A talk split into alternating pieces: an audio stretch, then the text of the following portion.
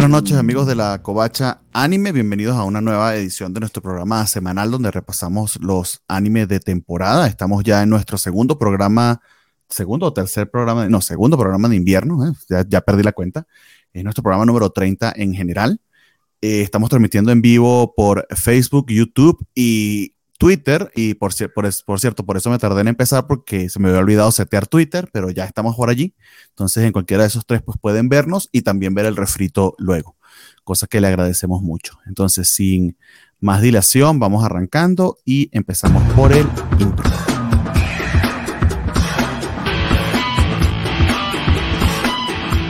Muy bien, muy bien. Entonces, acompañándome, tenemos a mesa llena. Vamos a empezar como los tengo acá y en el orden en que se conectaron, para que vea quién fue el que llegó tarde esta vez. Primeramente desde Chihuahua.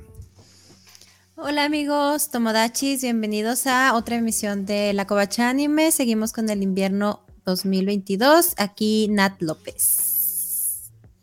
¿Cómo estás? Bienvenidos. Mucho frío. Muy bien, mucho frío. Yo, yo odio el frío, soy team, team calor. Así que ahorita estoy sufriendo. Ok, bueno saberlo. Aquí empezó un ligerito frío, pero imagino que no tiene nada que ver con lo que está allá en el norte, así que... No hace tanto frío como debería ser. Yo estoy de acuerdo que en invierno tiene que hacer frío, pero pues aún así no me gusta. Ok, bueno saberlo.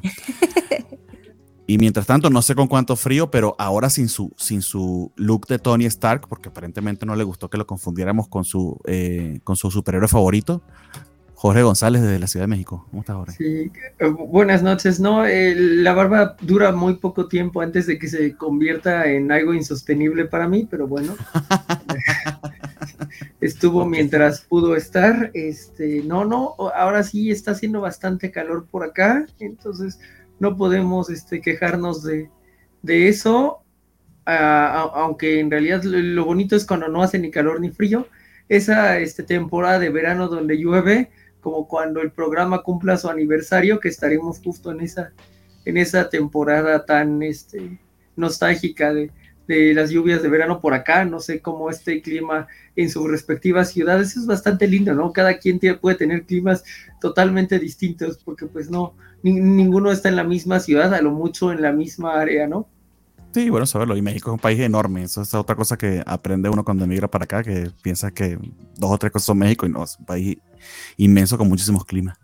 Y hablando de muchísimos climas, hablan, eh, el último que llegó tarde, y por eso lo presentamos de último, desde Duran York. ¿Qué, puedo decir? Este, no, no voy a decir nada por lo mismo, simplemente llegué tarde. Pero ahorita que escuchaba lo del clima, acá también yo esperaba un frío más intenso en Durango, eh, porque siempre dicen que Durango, Chihuahua, aparte de Zacatecas, se pone intenso, bueno, se pone intenso en enero, y no, ha estado bastante ligerito. Y ahorita que comentaba, cambiando de tema, Jorge, lo de la barba, este, ahí sí coincido. De hecho, este look de bigotito, aguamielero y piochita, yo creo que mañana se va, porque me estoy viendo en la cámara y digo, no, no, puede, puede que no sea lo mío todavía. Cuando cumpla unos 40, ahí lo voy a adoptar por completo. Hay una limitación del programa que mantener y eh, Rafa lo sabe y es que, es que también la gente quiere variedad, quiere un día verme peinado. Sí, Rafa, la gente, a la gente le gustas como, como estés, tú no te preocupes. Mira, no, aquí no, no, te uno debe dar lo mejor. Alguien ¿Ya? ¿Ya hay comentarios? Mr. Max dice, ah, qué hermoso es. Apaguen su cámara. No, yo, yo pienso que eres tú, o sea, no sé. ¿Quién sabe, ¿Quién sabe? Y, hablando, y hablando de los comentarios de los fans de, eh, de Rafa, pues el primero fue eh, Don Félix, que desde hace unas cuantas horas, como cuatro horas, nos está saludando. Dice que aquí Sailor Universe es el anime que yo recomendaría en este programa y el príncipe es divertido. Muy bien, gracias Félix por tus comentarios. Alejandro García ya nos saluda con su tradicional cácaro. Ya listo para hablar del traje de marinerita de Sailor Moon. Qué predecibles, amigos, ustedes de la lista lo que iban a ver. Una tal Natalia López nos saluda desde YouTube. Eh, Mr. Mac nos dice que yo creo que resumiría el capítulo de Sonobiske Dolwai, bueno, todo eso, que nada más ahora el que dice los títulos en japonés como ir a Telas Poncho. O, por acá ir a Fantasías Miguel, ¿no? Conocer te muestra las ir a, ir a Telas Poncho. Rodrigo nos saluda, buenas noches, lunes de anime, ¿cómo estás, don Rodrigo? Hola. Eh, ay, nos felicita. Por seguir teniendo la posición de los más sexy de la covacha. Bueno, bueno saberlo, amigo. Quisiera saber cómo va ese ranking realmente. ¿eh? O sea, si realmente alguien está llevando un conteo de, oye, esta semana se lució tal, o esta, o esta semana la voz de tal persona fue sobresaliente. O sea, sería, le daría variedad. Pero si quieren encargarse de, no, no, no. de tamaña tarea que se va a ganar como a 100 mil enemigos en los primeros dos días que lo haga, adelante. No, no, no voy a competirle a las... Carlos Vázquez desde YouTube, ¿cómo te encuentras, Carlos? Muchas gracias por saludarnos. Javier Saurio también desde YouTube. Ah, muchísimas gracias. Saludos a todas las maravillosas personas que hacen la covacha anime y a los amigos del chat. Gracias, Javier. Te mando un besote. Eh, y Jorge Arturo Aguilar dice que con ese bigote sí lo estiliza, se podría parecer a Pedro Infante. Lo que veo es que nos coordinamos. Eso estaría bastante bien, ¿eh? Eso estaría de lujo. Los tres que tenemos vello facial acá en, el, en, la mesa para que al menos uno de nosotros aparezca con vello facial durante las transmisiones. Dígale a Rafa que incluso si él dice que no sexy, lo es. Ok, bueno, eh, bueno saber que tienes opciones. Oye, es, es, es, es, extremadamente extraño que recibo más piropos en los programas de la covacha que con pareja. Es como, o sea, no sé si hable bien o mal de cierta situación, pero no me voy a quejar. No, bueno, tienes opciones, amigo. Siempre. Ah, sí, sí, nunca, sí, Nunca es tarde para, para empezar de nuevo. Este, pues, oigan, pues muchos, muchos comentarios. Les agradecemos a todos los que están comentando. Este, por aquí estar con nosotros. Aprovecho para recordarles a quienes nos escuchan por audio eh, que nos hace muchísima, muchísima falta votaciones en los, eh, en los sistemas de, de, no sería de ranking, sería de puntuación, tanto de Spotify como de Apple Podcasts. Son de verdad cruciales para aparecer en los algoritmos. Entonces les agradecería mucho a quienes fielmente nos escuchan eh, la versión en audio luego de que terminamos las transmisiones, que vayan a, eh, a la descripción del programa y en la versión móvil de Spotify pueden colocar eh, una calificación de hasta 5 estrellas. Entonces sencillamente les pido que por favor coloquen la calificación que ustedes, que, que su corazón bien tenga ponernos. Y en Apple Podcast, lo mismo, si nos escuchan a través de iOS, de Apple Podcast, etcétera, creo que es en iTunes, igualmente en la página principal del podcast. Ahí sí necesito que sean cinco estrellas, pero tienen la posibilidad de colocar un comentario, eso sí, el comentario de al menos cinco palabras. Y si no están de acuerdo con poner las cinco estrellas, como lo hemos repetido muchas veces, pueden colocarlo. Me mandaron a poner cinco estrellas, pero yo pienso que tiene 4.75 porque 0.25 menos por mandarme a poner cinco estrellas. Ahí tienen un comentario y ya se los regalé. Eso les queda bien gracioso. Entonces, eh, de verdad que sí nos ayudarían un, un montón. Dicho, dicho eso, vamos a echar una checadita al anime Karma List, como hacemos quizás las primeras 3, 4 semanas de la temporada, como para ver de qué se está hablando, qué va subiendo, qué va bajando eh, en los gustos, digamos, del, populacho, del populus. Eh, y creo que esta temporada va a ser muy, muy estática en ese aspecto, porque de hecho las primeras tres series son tres que comentamos en el programa pasado: eh, Attack on Titan, Demon Slayer y My Dress Up Darling, en ese orden respectivamente. Eh, en particular, Attack on Titan y Demon Slayer con muy buenos episodios. No sé ustedes qué les parecieron, si tuvieron la oportunidad de hacer ese cachopo, si se quedaron pendientes de pues, Creo que no. Esos sí son los semanales, o sea, eh, los ves en la, en la noche de domingo y ya te, te, haces daño. Habría deseado ver primero Attack on Titan y luego Demon Slayer, porque así habría tenido cierta paz en mi corazón pero como terminé viendo Attack on Titan, ahora es como de, ya dame que sigue, inyecta algo en mis venas, ¿no? Pero, pero sí, sí veo muy difícil que se mueva y top 3, la verdad, a menos que My Dress of Darling, no sé qué tendría que hacer para que, para bajar de ahí. Pudiera empezar la historia, dejar de ser puro fanservice, pero creo que bajaría, bajaría mucho de los lugares. Exacto, pero tristemente, a pesar de que este sea mucho fanservice, eh, pues e, eso mismo lo va a mantener en E3, ¿no? Que yo creo que el, episodio 3 ya estuvo un poquito más nivelado, poquito, la verdad es que todavía le espero más de la serie, mm. pero eh, niveló un poquito las cosas, ¿no? Pues sí.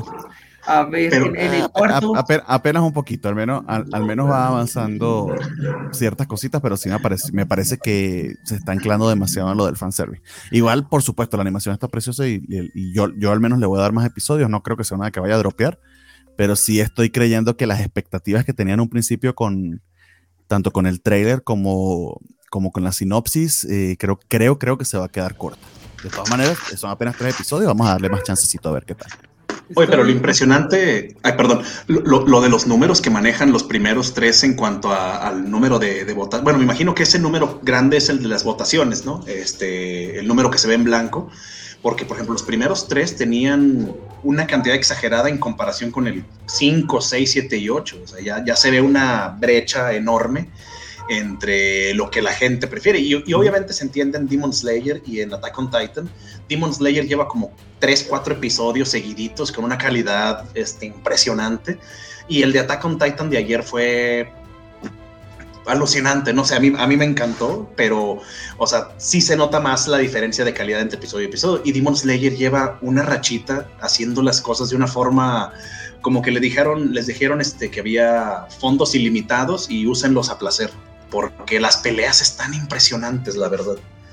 Y bueno, My Dress of Darling, este ranking of este ranking of Kings y todo eso, pues ahí va poco a poquito. Pues pero la diferencia es abismal.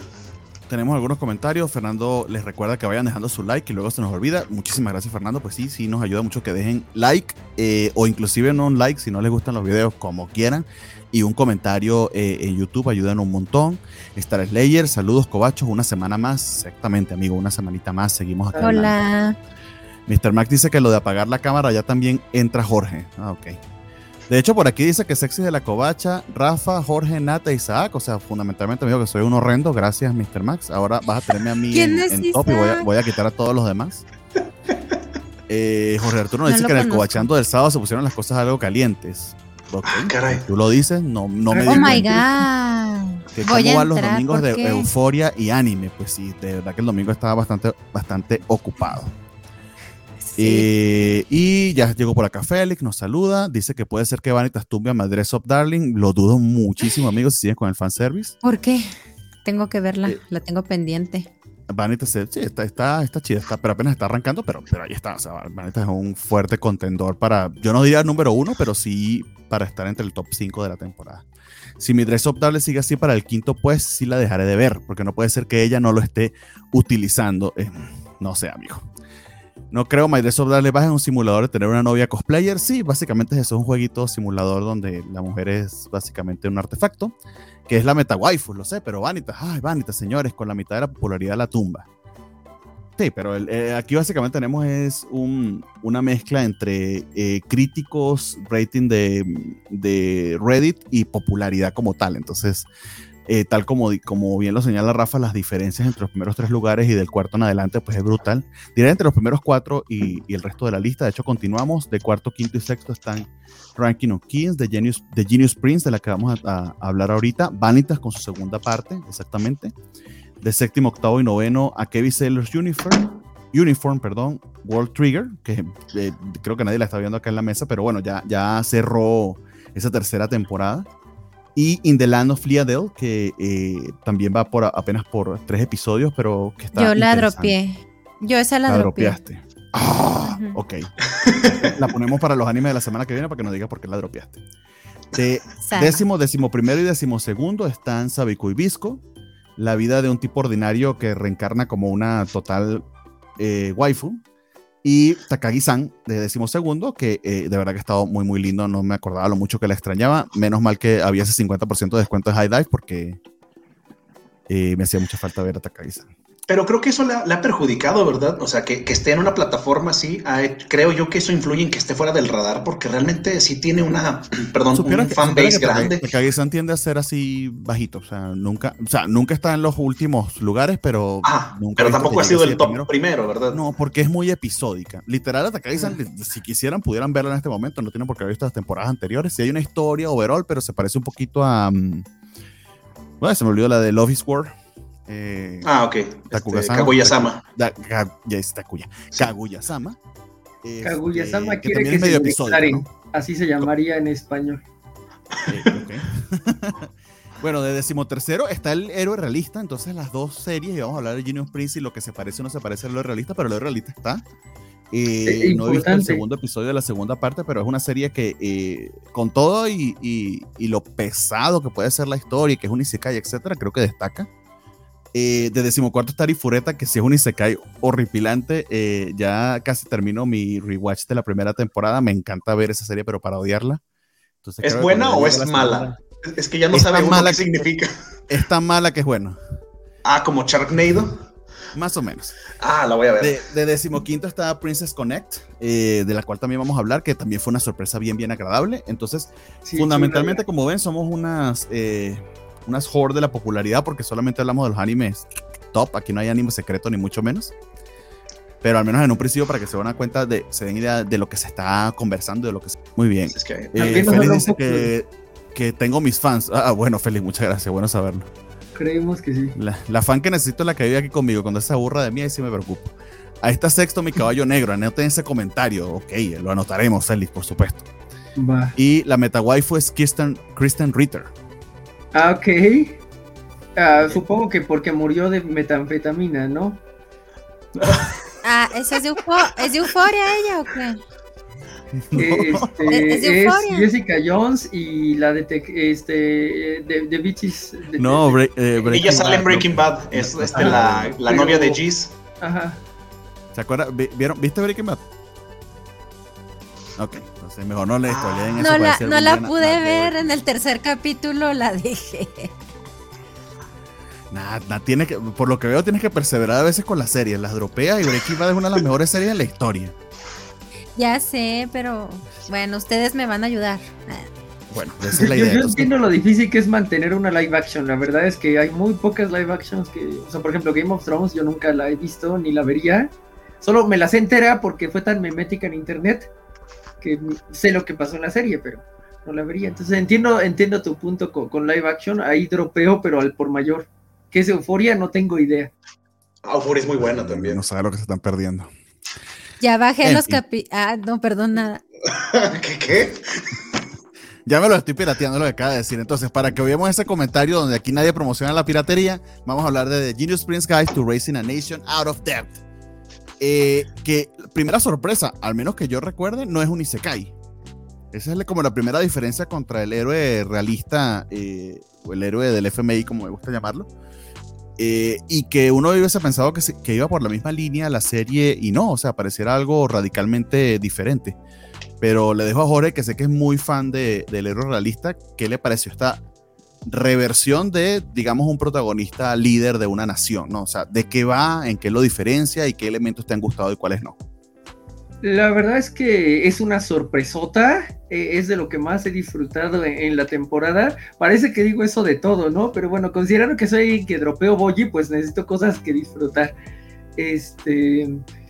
Eh, eh, un- una diferencia, como bien dices, es que no es un Isekai, y entonces su estancia, su crecimiento en el reino y en la realeza es lo que motiva a este personaje a comportarse del modo en que lo hace. Mm, y, y lo, lo ves y pues e- es, pues no sé, un niño haciendo una pataleta porque le tocó que, eh, que hacerse cargo del reino y se da cuenta de lo difícil que es hacerse cargo del reino, ¿no? Es como, es muy bueno, pero odia ser muy bueno porque entiende perfectamente lo, que eso implica. Obviamente eh, estamos en, eh, enfrente de una comedia y entonces actúa como tal, ¿no? Tenemos dos episodios hasta ahora y si hay algo que no me ha quedado muy claro a veces es qué se supone que quiere hacer al, al- perder, ¿no? Porque, por ejemplo, si lo eh, bueno, dice, yo quiero vender este reino, lo voy a mantener bien y luego lo voy a vender, pero pues si, si va a, venderlo, entonces ¿por qué quiere que lo derroten tan brutalmente en la batalla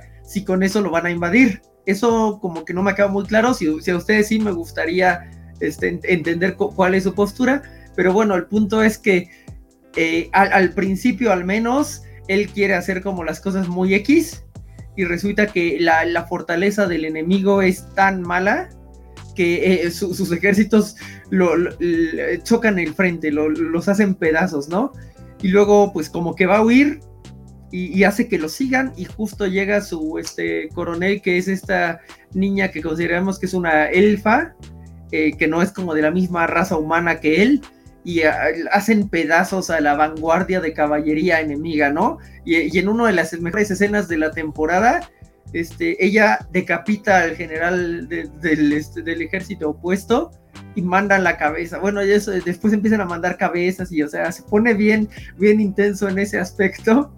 Eh, pero no, no entendía exactamente, o sea, su eh, eh, si ella ya estaba ahí, entonces su plan siempre fue como llevar al capitán ahí, pero parece, o sea, todo, todos sus, eh, su lenguaje y lo que te dice es como, él sí quería huir, pero no realmente, e, eso me dejó un poquito de dudas en el primer episodio, en el segundo ya ves como una línea mucho más específica, ya que hizo pedazos al, ejército, pues dice, eh, vamos a ver y atacar como un lugar, que es lo que más se nos ocurre, pero yo creo que no vamos a llegar ahí, entonces vamos a va, a parecer que avanzamos y luego retrocedemos, no vamos a quedar como muy débiles pero muy fuertes, pero resulta que también están muy debilitadas las defensas de ese lugar porque planearon terriblemente en el otro eh, país qué hacer y toman la mina luego, luego. Y entonces pues es como, ay, ahora tengo una mina y me van a sitiar, ¿no? Y, el segundo capítulo se trata cual de cómo resiste un sitio y lo resiste muy bien, este, haciendo escaramuzas, engañando sobre lo que está cerrado y lo que no está cerrado. Y en una eh, acción que le da mucha profundidad al personaje, pues le mandan como el clásico general acá todo enojadito a, según a negociar, ofende a su elfa, literalmente, entonces dice, ¿usted habla por él? Sí. Ah, bueno, bye, adiós. Pero él se va, se mete, se va enfrente de la caballería, mata al otro general, este, porque ofendió a su elfa, y luego mata al general Máximo porque como el otro hablaba en su nombre, entonces él también la ofendió.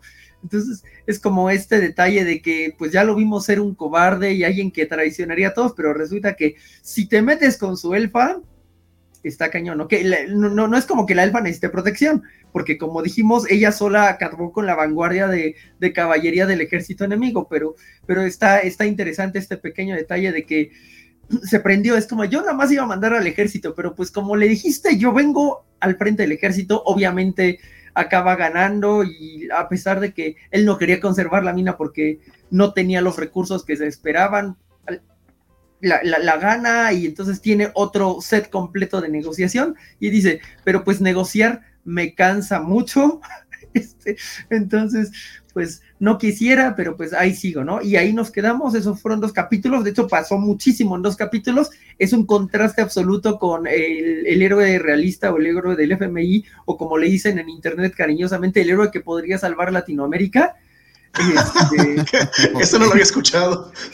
Eh, porque ahí llevan tres capítulos hablando de pura negociación, o sea que yo lo aguanto, pero yo entiendo por qué hizo ese drop en el top, de que estaba muy arriba y bajó, porque fueron tres capítulos de pura negociación de, ok, entonces voy a hacer esto y si no esto y vamos a puro, puro talking head. Sí. Eh, no, esta, esta va rapidísimo, o sea, literalmente sí es una antítesis en todo sentido en estos primeros episodios. Vamos a ver cómo continúa y pues no sé qué opinión tienen ustedes de la serie. Oye, pero, pero está genial cómo hace ese contraste. Digo, al escuchar el nombre del, del, título, pues, del anime y más o menos ver la sinopsis, obviamente a todos se nos vino a la cabeza el héroe realista, pero empieza el episodio de una forma tan, tan cómica, tan así como que viendo la, lo como decías, la, la, rabieta, la pataleta que hacía, porque quería deshacerse del reino para su plan de retiro y, luego de repente se le ocurre de que, oye, pues voy a hacer que el reino agarre un poquito de poder, un poquito financiero, para luego dejarlo a mejor postor y ya deshacerme de él. Y resulta que termina siendo una máquina para dirigir el ejército, es una bestialidad de, soldados, lo de la mina, que está también bastante gracioso, y al mismo tiempo la waifu que tiene, la, elfa pues que tiene por ahí, que también es una guerrera extraordinaria y, hay cabezas cortadas, hay muertos, eh, se descubren cosas del pasado del, príncipe que se llama creo que Wayne, Wayne, algo así, que descubren algo de su pasado, que resulta que él también es una máquina completamente, pero duraste dos episodios viéndolo pensando que es un menso que dices, es que este nada más se queja, no va a saber nada, y resulta que plan que tiene le funciona a la perfección. Está, está muy gracioso, la verdad, pero sí contrasta mucho con el, con el héroe realista y lo que allá te manejan. Allá tratan de ser poquito más serios, entre comillas, y eso entre comillas, porque también tiene cosas así como que medio extrañas que no... No sé, no he visto la nueva temporada, los tres episodios de negociación, pero la anterior sí tenía un par de detallitos que era de que, bueno, van serios por un lado y de repente se va algo más chuscón, como que no sé, no sé, me está gustando mucho esto al menos. Pues la, he disfrutado los dos episodios que van hasta ahorita. Muy bien. Sí, yo, Yo no la he visto, pero todo el mundo está encantado por el príncipe. O sea, dicen que es un personaje muy gracioso y, y que, que, la van a seguir viendo por las, las tonterías que hacen. Entonces, cuentan todo esto y como que no lo uno con el personaje. Entonces, ahorita terminando la covacha me, me pongo a verlo, a ver qué tal. Eh, sí, o sea, la serie juega muy bien con tus expectativas, eh, pero creo que es una historia bastante ágil eh, y bastante divertida. de hecho, para hacer anime, honestamente, y aquí tratando de ser lo más honesto posible, se mueve muy, muy rápido en los primeros episodios, que es algo que a veces no pasa tanto, que, que está el tema de tener paciencia, de dar los tres primeros episodios, pero creo que esta, que esta es una que en el primer episodio te convence, porque la premisa mm, que pareciera medio ridícula, eh, eh, eh, creo que la maneja muy bien y precisamente por eso es interesante. Básicamente este tipo no quiere gobernar y no quiere gobernar porque es muy inteligente y cualquiera con duda de inteligencia se daría cuenta que para hacer bien ese trabajo siempre vas a estar peleado con un montón de gente y va a ser algo que nunca vas a terminar de solucionar o de terminar, ¿no? a menos de que estés allí para, para o, o politiquear o para aprovecharte de la posición en la que estás. Él se supone que está como haciendo una regencia por su papá, si mal no recuerdo, porque lo medio comentan. Y te plantean la situación con esta, con esta eh, waifu, que nota aparte, tal como nos decía por acá Jorge eh, de principito al comenzar el, eh, a, hablar de esta serie, nos dice que cree que Nirim Raleigh le puede competir a la meta waifu como waifu de la temporada. Yo de hecho así lo creo, creo que esta sería mi protagonista femenina favorita por ahora. Eh, solamente cuenta eh, el diseño que de verdad que está bien, bien bonito, pero no solo ese pequeño detalle del diseño, sino que eh, la voz es de Rie Takahashi, que es la voz de Emilia, la voz de Megumbin, la voz de, de Takagi-san, todos esos personajes que te da una gran idea del enorme rango que tiene esta, esta mujer tan talentosa. Y además está haciendo acá que es una waifu eh, muy muy diferente. Por ejemplo a Megumi que algunas veces pasa por escandalosa. Se tiene puedes escuchar algunos rastros de la voz de Emilia en ella pero no tan tan inocente ni tan infantil. Entonces todos esos detalles creo que le suman mucho al, al personaje. Pero que fundamentalmente es su consejera. Este pero al mismo tiempo como medio interés romántico entre sí y que no eh, aparte de eso, pues otro detalle importante, bueno, aquí está, de, hecho voy a mostrarles una analogía que hacen entre esta y la, la de Heredero Realista. Otro detalle está en, cómo eh, van sucediendo las cosas de manera muy, muy rápida, pero eh, básicamente todo le sale a lo contrario que él esperaba, pero termina jugando a su favor porque es muy hábil políticamente y estratégicamente para lo que pareciera una derrota en un principio, venderlo como, como una victoria. Eh, eh, tal como decía Jorge, en un principio eh, se ve, está en esta nación que está llena de deuda, es muy pobre en comparación con sus vecinos, pequeña, y se supone que no tienen cómo evitar que esta, esta nación fronteriza los invada, pero básicamente a su ejército lo, ah, lo sobreestiman tanto que eh, los generales en el principio cuando empiezan a atacar, los generales enemigos eh, lo hacen a los pendejos sin pensársela mucho. Él se aprovecha precisamente de eso para, para, lograr una victoria, pero está pensando como dos cosas a la vez, ¿no? Su, su, cara pública en la que le dice a los generales y a los, y a los soldados eh, que sí podemos, que a nosotros nos entrenó el imperio, de hecho hicieron un acuerdo con el imperio para que los entrenara. Este, si pudiéramos vencerlos, si nos mantenemos disciplinados, etcétera, pero dentro está pensando nos van a masacrar y precisamente con lo que nunca cuenta, pero que se le da, es la estupidez de sus enemigos. Eh, lo cual te habla de ese de cierto nivel de inteligencia política y social allí, porque no, él nunca cae en el error de sobreestimarlos como sus enemigos sí lo hacen con él, al menos hasta ahora ha sido así. Entonces eso se me ha hecho bastante interesante porque casi casi que lo sorprende. Eh, tienen una victoria avasallante porque el ejército lo sobreestima, entonces vienen sus generales como que eh, todos ansiosos porque hay una nueva conquista, porque sigamos avanzando, y entonces él dice, los tengo que bajar, bajar de los humos porque no tengo dinero para pagar una nueva campaña. Entonces voy a, voy a proponerles algo loco que nunca se les ocurriría, que vayamos por la mina de oro principal de, de este gran imperio que nos, que nos acaba de invadir, pero a ellos nunca se les va a ocurrir eso, eso es una locura, eso nada más a mí se me ocurre. Se los propone y los tipos eh, súper entusiasmados le dicen que sí, él es el primero que queda sorprendido. Entonces, de allí va la historia. O sea, le estoy dando dos detalles del, apenas del primer episodio, pero la manera en que se va moviendo y van ocurriendo las cosas, eh, yo me sigo sorprendiendo ante esos, esos dilemas en, los que se encuentra el protagonista, porque si no quiere gobernar, está harto, y de hecho su meta es limpiar de deudas al país para poder venderlo y él retirarse. Y hasta ahora lo único que hace es hacer el país más rico y eh, más difícil de vender, eh, más preponderante en, su, en sus acciones. De hecho, termina ganando lo de esta mina de oro y por un montón de otras peripecias, eh, inclusive debilitando aún más a la nación que los atacó. Entonces, eh, casi, casi que suena... Hay un cuento muy famoso en Venezuela de, de, de, básicamente un tipo que porque se mantuvo en silencio por muchísimo tiempo, bueno, toda su vida se mantuvo en silencio, llegó hasta presidente de la República. O sea, como que el que todo el mundo deposita sus esperanzas y, piensan que puede convertirse eh, en el gran sueño, es decir, lo ven como la gran cosota y realmente el tipo no es nada. Un ejemplo, por ejemplo, pudiera ser Comisán, ¿no? Que nunca habla, pero todos como la tienen idealizada, la ven como la gran cosota. Eh, algo similar pasa con este, con, este, con este príncipe, pero es justamente, justamente lo contrario. Entonces, no sé si lo expliqué muy bien, pero hasta ahora me ha sorprendido gratamente la serie. Creo que es una de las que hay que estar viendo esta temporada y que, a pesar de que hay nombres muy grandes dentro de ella, eh, no la pasen por un lado. De hecho, esta era la imagen que le quería mostrar. Aquí está mostrando, aquí coloca precisamente a las waifus viendo a sus, a sus héroes dormir. Entonces que eh, gobernar a una nación, pues sí requieres a una waifu que te esté cuidando y, y, ciertamente ciertos, ciertos deberes y ciertos roles necesitan también a esa mujer u hombre detrás del trono que, que realmente lleve las riendas de los asuntos del día a día y afortunadamente ambos, del, ambos héroes pues tienen esas primeras damas, primeros, que realmente son como primeros ministros Oye, pero está, está genial que, que, ahorita que comentabas lo, de, lo del ritmo que lleva, que es un ritmo no lento, o sea, empezó directamente a, este es el problema, esto es lo que va a ser la situación, así rapidísimo, porque yo me imagino que ha de ser una serie de pocos episodios, buscando no hacer situaciones repetitivas, como cuando alargas una serie demasiado y hace situaciones ya hasta eh, ridículas por seguir dándole vuelo. Yo imagino que aquí empieza rápido porque van a darle sus 12 episodios bien hechecitos y, listo. Se agradece también que empezara a esa velocidad.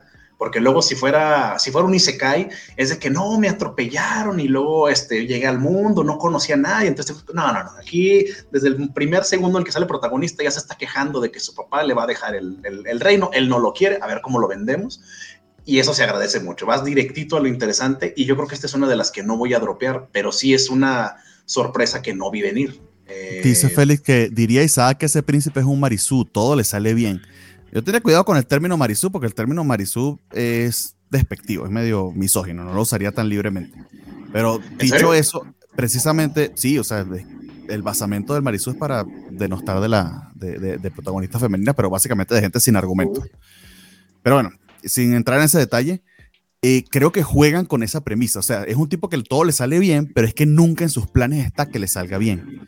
Y en eso es precisamente lo contrario a un al protagonista de Sword Online que se me olvidó ahorita, un Kirito. Kirito, sí. A este prototipo del overpower, porque Kirito realmente no es que lo planifique, es que él es el overpower. O sea, ni planifica ni nada. Él está claro de que va a vencer al final. Eh, en cambio, aquí este tipo se prepara para lo peor y ocurre lo mejor, pero casi, casi que por, por serendipity. Perdón, Jorge, te interrumpí, vas a comentar algo. No, que a lo mejor es mucho más Mary Sue, el de. El de How. No, no, o sea, diría, el de How a Realist Hero Rebuild the Kingdom es súper Mary Sue. A él sí le sale todo bien de acuerdo a sus propios parámetros y nunca se le ha opuesto ninguna fuerza que realmente le, le contraindique en forma o sea, bueno, sí, los que, se le revelaron, pero le buscó la vuelta, ¿no? Ajá, exacto. No, no, no, no, no, están jugando en su nivel. A, él, como bien dices, no le ha. Le, salen bien las cosas, pero no como él quiere que le salgan bien. Entonces, digamos que eso es lo que le da esa capita de, de función. Este, ese príncipe en Sky de Gondor, o sea, para mirar, y cómo te quiero, para mí, y cómo odio el retorno de Rey a las dos torres por lo que le hicieron en las películas. Y a Denethor, no olvidemos lo que le hicieron a Denethor. Jamás se olvidará eso. Okay. pero lo de la mina. que sin spoiler lo lamento. Eh, Samu Neko nos saluda. ¿Cómo te encuentras? Qué alegría que nos estás Hola, Samu. Creo que es primera vez que haces un comentario, entonces muchísimas gracias. Disculpa, Rafa. No, no, no, este, estaba viendo los, ahí los mensajitos, pero me acordé de lo de la mina, ahorita que lo dijiste, que como, como el hype de los soldados y de los generales, por, por decir una idea descabellada, y, le reconocen su valentía y su inteligencia, y, el, bueno, se ve una imagen en la que él pone una cara como de, Así de, ay, no, no, no, no. O sea, Pero me- eso, me dio pero mucha es su risa. imagen interna. Entonces, piensen Sí, claro, a claro. los, los políticos, ¿cuántas veces no dirán, bueno, voy a tirar aquí una idea loca para que me dejen en paz o, o lo que sea, para salir de Lo esto, que se sea. en esos pedos por, por la que la lengua se les va? Hasta el punto que algunos llegarán a creerse su, propio, su propia historia. Yo creería que los más inteligentes no se la creen, pero te está- e- es- ese contraste entre lo que él está pensando y lo que realmente sucede. Está eh, muy gracioso. está, Ah, está- está muy gracioso, pero está brutal porque pareciera muy real respecto a una situación política. Pues. Ándale, a pesar de que es una comedia, tú dices, es que de seguro esto pasa mucho más seguido de lo que, de lo que uno creería. Y, y él por dentro así de, es que, ¿cómo, cómo, cómo se tragaron esto que estoy diciendo? O sea, esto es una Y esta- locura, no deberíamos gente, ¿cómo invadir esa mina. y cómo piensan que yo voy a pagar una guerra o lo que sea. O sea, cuando hace alguna promesa loca que, o sea, yo vi el presupuesto y no mames ni el que, o sea, Y, y eso que es el segundo episodio. O sea, quién sabe más adelante con qué disparates van a salir, porque ya destruyó una nación casi, casi. O sea, de su chistecito, o la nación ya está destruida. Entonces se, ha quedado como de, ay, güey, pues me salió bien, pero no es lo que esperaba. Entonces habrá No, que ver y- qué, y se- con y- qué y salen. literal se salva por un pelo, que así también pueden hacer las cosas incluso cuando te metes en proyectos o cosas por el estilo. O sea, le resulta que la neta mina no tenía nada de dinero y justo cuando ya se está metiendo en otro pedote, no, pero descubrieron una nueva vena de oro que puede ser que cura y van a cubrir los gastos, genial. Pero ahora tienes que hablar con no sé quién, ah, en fin, genial. Nos dice Samoneco que veamos un anime llamado Code Geass. Ay, no, no, puedo- no Es puedo un verlo otra pequeño vez. anime. Me, me va a destruir otra vez eso. ¿no? Dicen que es muy bueno, ¿verdad? Creo que está en Netflix. Y en ¿Han visto Crunchyroll- Gracias, Geass? amo. Pues sí. Ay, eso no sabía Yo que no lo he visto. Yo creo que Rafa sí, porque Rafa ha visto todo.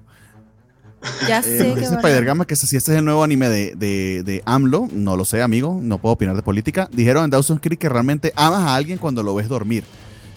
Y también cuando lo estás estorqueando, amigo, es un poco creepy. Sí, no sé, los psicólogos van a diferir de eso, este, pero quién sabe, Dawson's Creek también era una serie interesante, pero le voy más a mi psicólogo. El poder detrás del poder que decía Maquiavelo, pues sí, sí, sí. Y un poco sí. Y, es, Ah, y y dice Félix, curioso gracias por la aclaración. Bernardo lo ignoraba. Eh, pues, googlealo, porque también tampoco es que Sí. sea, esa es mi opinión respecto Sí, a este yo pero también quiero googlealo para que investigar. tengas tu propia, tu propia idea. Sí. Y lo Nunca lo había escuchado el, el de término ese. Pero lo de Maquiavelo que decía ahorita de que el poder detrás, este, siempre hay alguien de valor que esté ahí, este, Yo sí. eh, detrás de bambalinas, digamos. Sí, sí, y bueno, los dos tienen, ¿no? Es bastante curioso justo eh, cómo interactúan las dos con ellos este, durmiendo, ¿no? Porque en, en, eh, justo en esta semana la- las dos debieron dormir. Ella se enojó porque él estaba soñando con alguien que eh, eh, dice, ¿estará soñando conmigo? Y él dice, eh, Big, eh, opais tan grandes. Y ella se ve y dice, no está soñando conmigo, lo voy a despertar a golpes, ¿no? Y este... Eso estuvo gracioso. Ahí tienen, tienen un fanservice ajá. de idiota, de chistes de pipí y, y- y. Sutil, elegante. un carajo. Elegantón, Está elegantón. Pero da risa, da risa, y es este detalle precisamente para bajar al tipo de. Porque final- primero tenías unas imágenes de ella bañándose, etcétera, y lo está viendo casi que maternalmente, ahí donde todos los complejos psicológicos de confundir a tu pareja con tu madre, etcétera, están eh, embebidos. Pero pum, te sacan de, con ese chiste de inmediato, y así va la serie. De verdad que hasta ahora muy bien escrita, eh, me encanta la actuación de voz de todos. Eh, no recuerdo ahorita el príncipe, ya les voy a dar el nombre de sello, pero también hace un trabajazo. Eh, Ya lo investigué y resulta que es Adam de la de Ragnarok. ah, mira tú. Y también sale en Haikyuu y tiene como, o sea, Pero- también ¿Cómo tiene su? Pero yo creo que lo recordaba de la de Haikyuu, si mal no recuerdo. Déjame ver, y aquí lo checo precisamente. eh, Creo que de ese es lo que está viendo Nate en Miami Me List. Sí. O sea, nuevo, nuevo no es, ¿eh? También tiene su... su- Ah, claro, es que es Yamaguchi de Haiku. Es, es Yamaguchi de, de Haiku, sí, pues sí. Pero sí, también hizo de Adam pero, eh, y de, Vine- de Vinegar Doppio, de JoJo's la quinta parte, que yo no la he visto. Entonces ya- tiene, ya tiene bastante rango. Digo, Sí. yo creo que este tipo de anime y en general yo tal vez los, los cuatro de los que vamos a hablar hoy son de los que vale la pena este traerlos mucho a la mesa y a debate para que Ujú. pues la- lo- los estén viendo porque la verdad este es muy divertido, bien vale todo el este eh, el tiempo que le puedas invertir, van dos capítulos, mañana ya va a haber tres, se, se la llevan tranquila y pues e- es un eh, algo bonito si quieren tener este para ver después de Attack on Titan, o sea, después de que Attack on Titan les destroza el corazón y todo, pues, tenemos, tienen esto y, está padre. E- Eso es como lo pude de los Sí. que no son eh, los top 3, ¿no? Sí, es una comedia, pero con trasfondo. Y da risa que algunas veces las comedias de anime, uy, no, ni, ni, ni pegan. Entonces, ah, nos dice Samoneco que, imagino se refiere a Code Geass, es como un Death Note, trata de la guerra entre, que, y trata de la guerra entre Japón y Gran Bretaña, pero el protagonista puede controlar mentes con su mirada y estratégicamente logra crear un ejército. Pues sí, yo pensé que alguien Code había Code es Geass. un- No, Code Geass es un clasiquito, eh, tiene su, Sí, su su fanaticada fandom. intensa y, Sí. y es y de, de culto casi casi. Hay gente que la trata de ese modo. A mí me encanta, la verdad. Bien. pero sí me hizo mucho daño. Y hay unas par, par de canciones que sí me, me gustan mucho, ahí las tengo hasta en la lista de YouTube para trabajar, entonces voy trabajando y alzo el puño lleno de ira, pero son otras cosas ahí. Sí, muy recomendable esa. Pues sí. Muy bien. Eh, entonces pasemos ya a la siguiente serie que tenemos en la lista, es Sabiku y Visco. Eh, aquí le dejo a quien la descubrió y nos obligó a verla porque nos dijo o la ven o no vuelvo a la covacha anime. Eh, la señorita Natalia. Coméntanos de Pues- Sabiku y Visco de qué va, qué te ha parecido. O sea, Pues, como para quien no la ha visto, pues. Ha sido una sorpresa, sí, la, la descubrí un día después de la covacha, pues que estábamos viendo los estrenos de invierno y realmente me sorprendió la historia, creo que empezó muy bien. Se trata de un Japón post-apocalíptico en donde todo es, eh, hay un viento que oxida las cosas y oxida a las personas también. Y la gente aquí cree que es- hay unos hongos gigantes y creen que las esporas son las que oxidan a la gente, pero resulta que los hongos son los que curan a las personas. Entonces aquí tenemos un grupo como de cazadores o algo así que se llaman como los cuidadores de hongos. Y aquí es donde vamos a conocer. Este cuidador de hongo es uno de nuestros este, protagonistas que se llama Visco Akaboshi. Y a él lo tratan como malvado porque los cazadores de hongos los tienen como que como si fueran malas personas. Entonces él, el que el que está apareciendo en pantalla, eh, y también aparece otro personaje muy importante que es Mito Nekoya, Nekoyanagami. Nekoyaga, Nekoyanagi, ahí está, que es el doctor, que él es el que trata a la gente que ya se está oxidando, literalmente la, la piel se les empieza a poner de color así óxido y hasta que llegan a los órganos inter- internos y mueren. Entonces aquí le está diciendo a, Ka- a Kaboshi, al doctor, que el doctor es la voz de Tanjiro, que, n- Ay, que mira no. tú, no sabía. Wow. Sí, Es el doctor, y e- este también tiene un sello importante, ahorita lo, lo revisamos en el anime list. Y, mm, ah, pues es Yukimaru, es Yukimaru de, de la chica de ojos bonitos que vimos la Eh, temporada Fen- pasada. Fena la princesa pirata. de Sí. Fena, ajá. A ti te gustó mucho Entonces- y de hecho también es Ichigami en Kaguya-sama, ahorita que lo mencionaban. Mm, ah, sí, Entonces es un rango bien distinto entre lo que haces en una comedia y ahorita este personaje tan intimidante que De hecho, a mí me, yo pensaba que era el que hacía la voz de Inosuke porque tiene esa intensidad en esta serie súper Esa voz diferente. fuerte, ¿no? Sí. Entonces, Oye, pero me sorprendes mucho por eh, eh, es Natsuki Hanae el, el sello de, que hace de, de, de Tanjiro, pero también es. Vanitas. Y Ajá. esta otra voz del Doctor Panda, wow.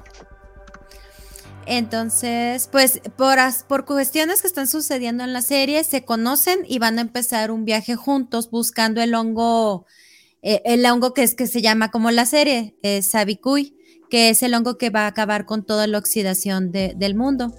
Y pues aquí hay varios grupos que están entre- en contra de ellos, que son los que piensan que los hongos son los malos, los que crean toda esta oxidación. Ha de haber algún, hay algo político atrás que vamos a ver, pero los personajes en sí han sido muy agradables, este, tienen muy buena química. eh, la animación está muy buena.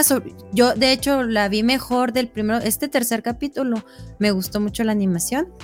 Entonces, no sé, que si quieren comentar otra Oye. Nat, pero, pero qué chusco está la, la qué, qué, qué simpática está la serie, ¿no? El mundo, el, el- la, la ciudad esta que se llama Imihama, está bien loca la ciudad, o sea, todos con todos los personajes muy, este, los diseños, pues, que van con máscaras, unos trajeados, la gente así, los edificios, eh, los personajes, el, el personaje del gobernador a mí me, me- me- me encantó, o sea, como que está muy loco todo el mundo Ah. que maneja. Por ejemplo, el gobernador, pues es el, en la voz de este Kenjiro Tsuda, que es el Nanami en Jujutsu Ah. Kaisen. El, eh, pues esa voz que me, me encanta él también. Entonces, tiene muy, muchos sellos muy importantes. Y lo de la animación que decías ahorita también, a veces tiene un estilo bien chistoso. Por ejemplo, hay una parte en el segundo episodio donde de un flechazo tumban, tumban una nave. Entonces va la nave volando y de repente, como si fuera caricatura de, de, de, Warner, cae así nada más. O sea, como que de repente la misma serie se toma sus este, lujitos de decir, ¿sabes qué? Le va a quitar un poquito de seriedad, pero luego se va a parecer como si fuera anime de los 90, o sea, ciertos paneles que dices, ah, chis, esto se ve entre retro, moderno. No, no sabría cómo describirlo, la verdad. Igual me estoy este, trabando. No, pero sí se me hace muy padre. Este, o sea, visualmente está interesante y la historia está bien fumada y eso está genial. Que dices, ¿de qué trata? ¿Qué estoy viendo? O sea, ¿que, que quién es bueno? ¿Quién es malo? Está, está muy chida, la verdad. Así es, así como dice esta Slayer. O sea, la juzgas por la portada y dices, esto no doy tres cominos por esta serie y luego la ves y wow, o sea, pasa realmente muy rápido. Y como dice también Jorge este, Ar- Aguilar aquí en, en los comentarios, hay unos hipopótamos que son como unos tanques, sí, entonces el universo está muy interesante construido. Estos hipopótamos yo supongo que evolucionaron, eso explican que los animales han evolucionado para poder soportar la oxidación, entonces tenemos hipopótamos gigantes, ellos tienen en- un cangrejo en el que se montan y, y los protege, entonces está muy interesante el universo. Un No, no, cangrejito playero, dice Félix. Al cangrejo player, el personaje de la hermana, de la hermana del doctor Panda, que va con su espada, se ve toda imponente, que dices, ay, hola, este, sí, sí, material, hay material ahí realmente, pero todos los personajes están geniales, los diseños, Sí. me, me gustó mucho eso.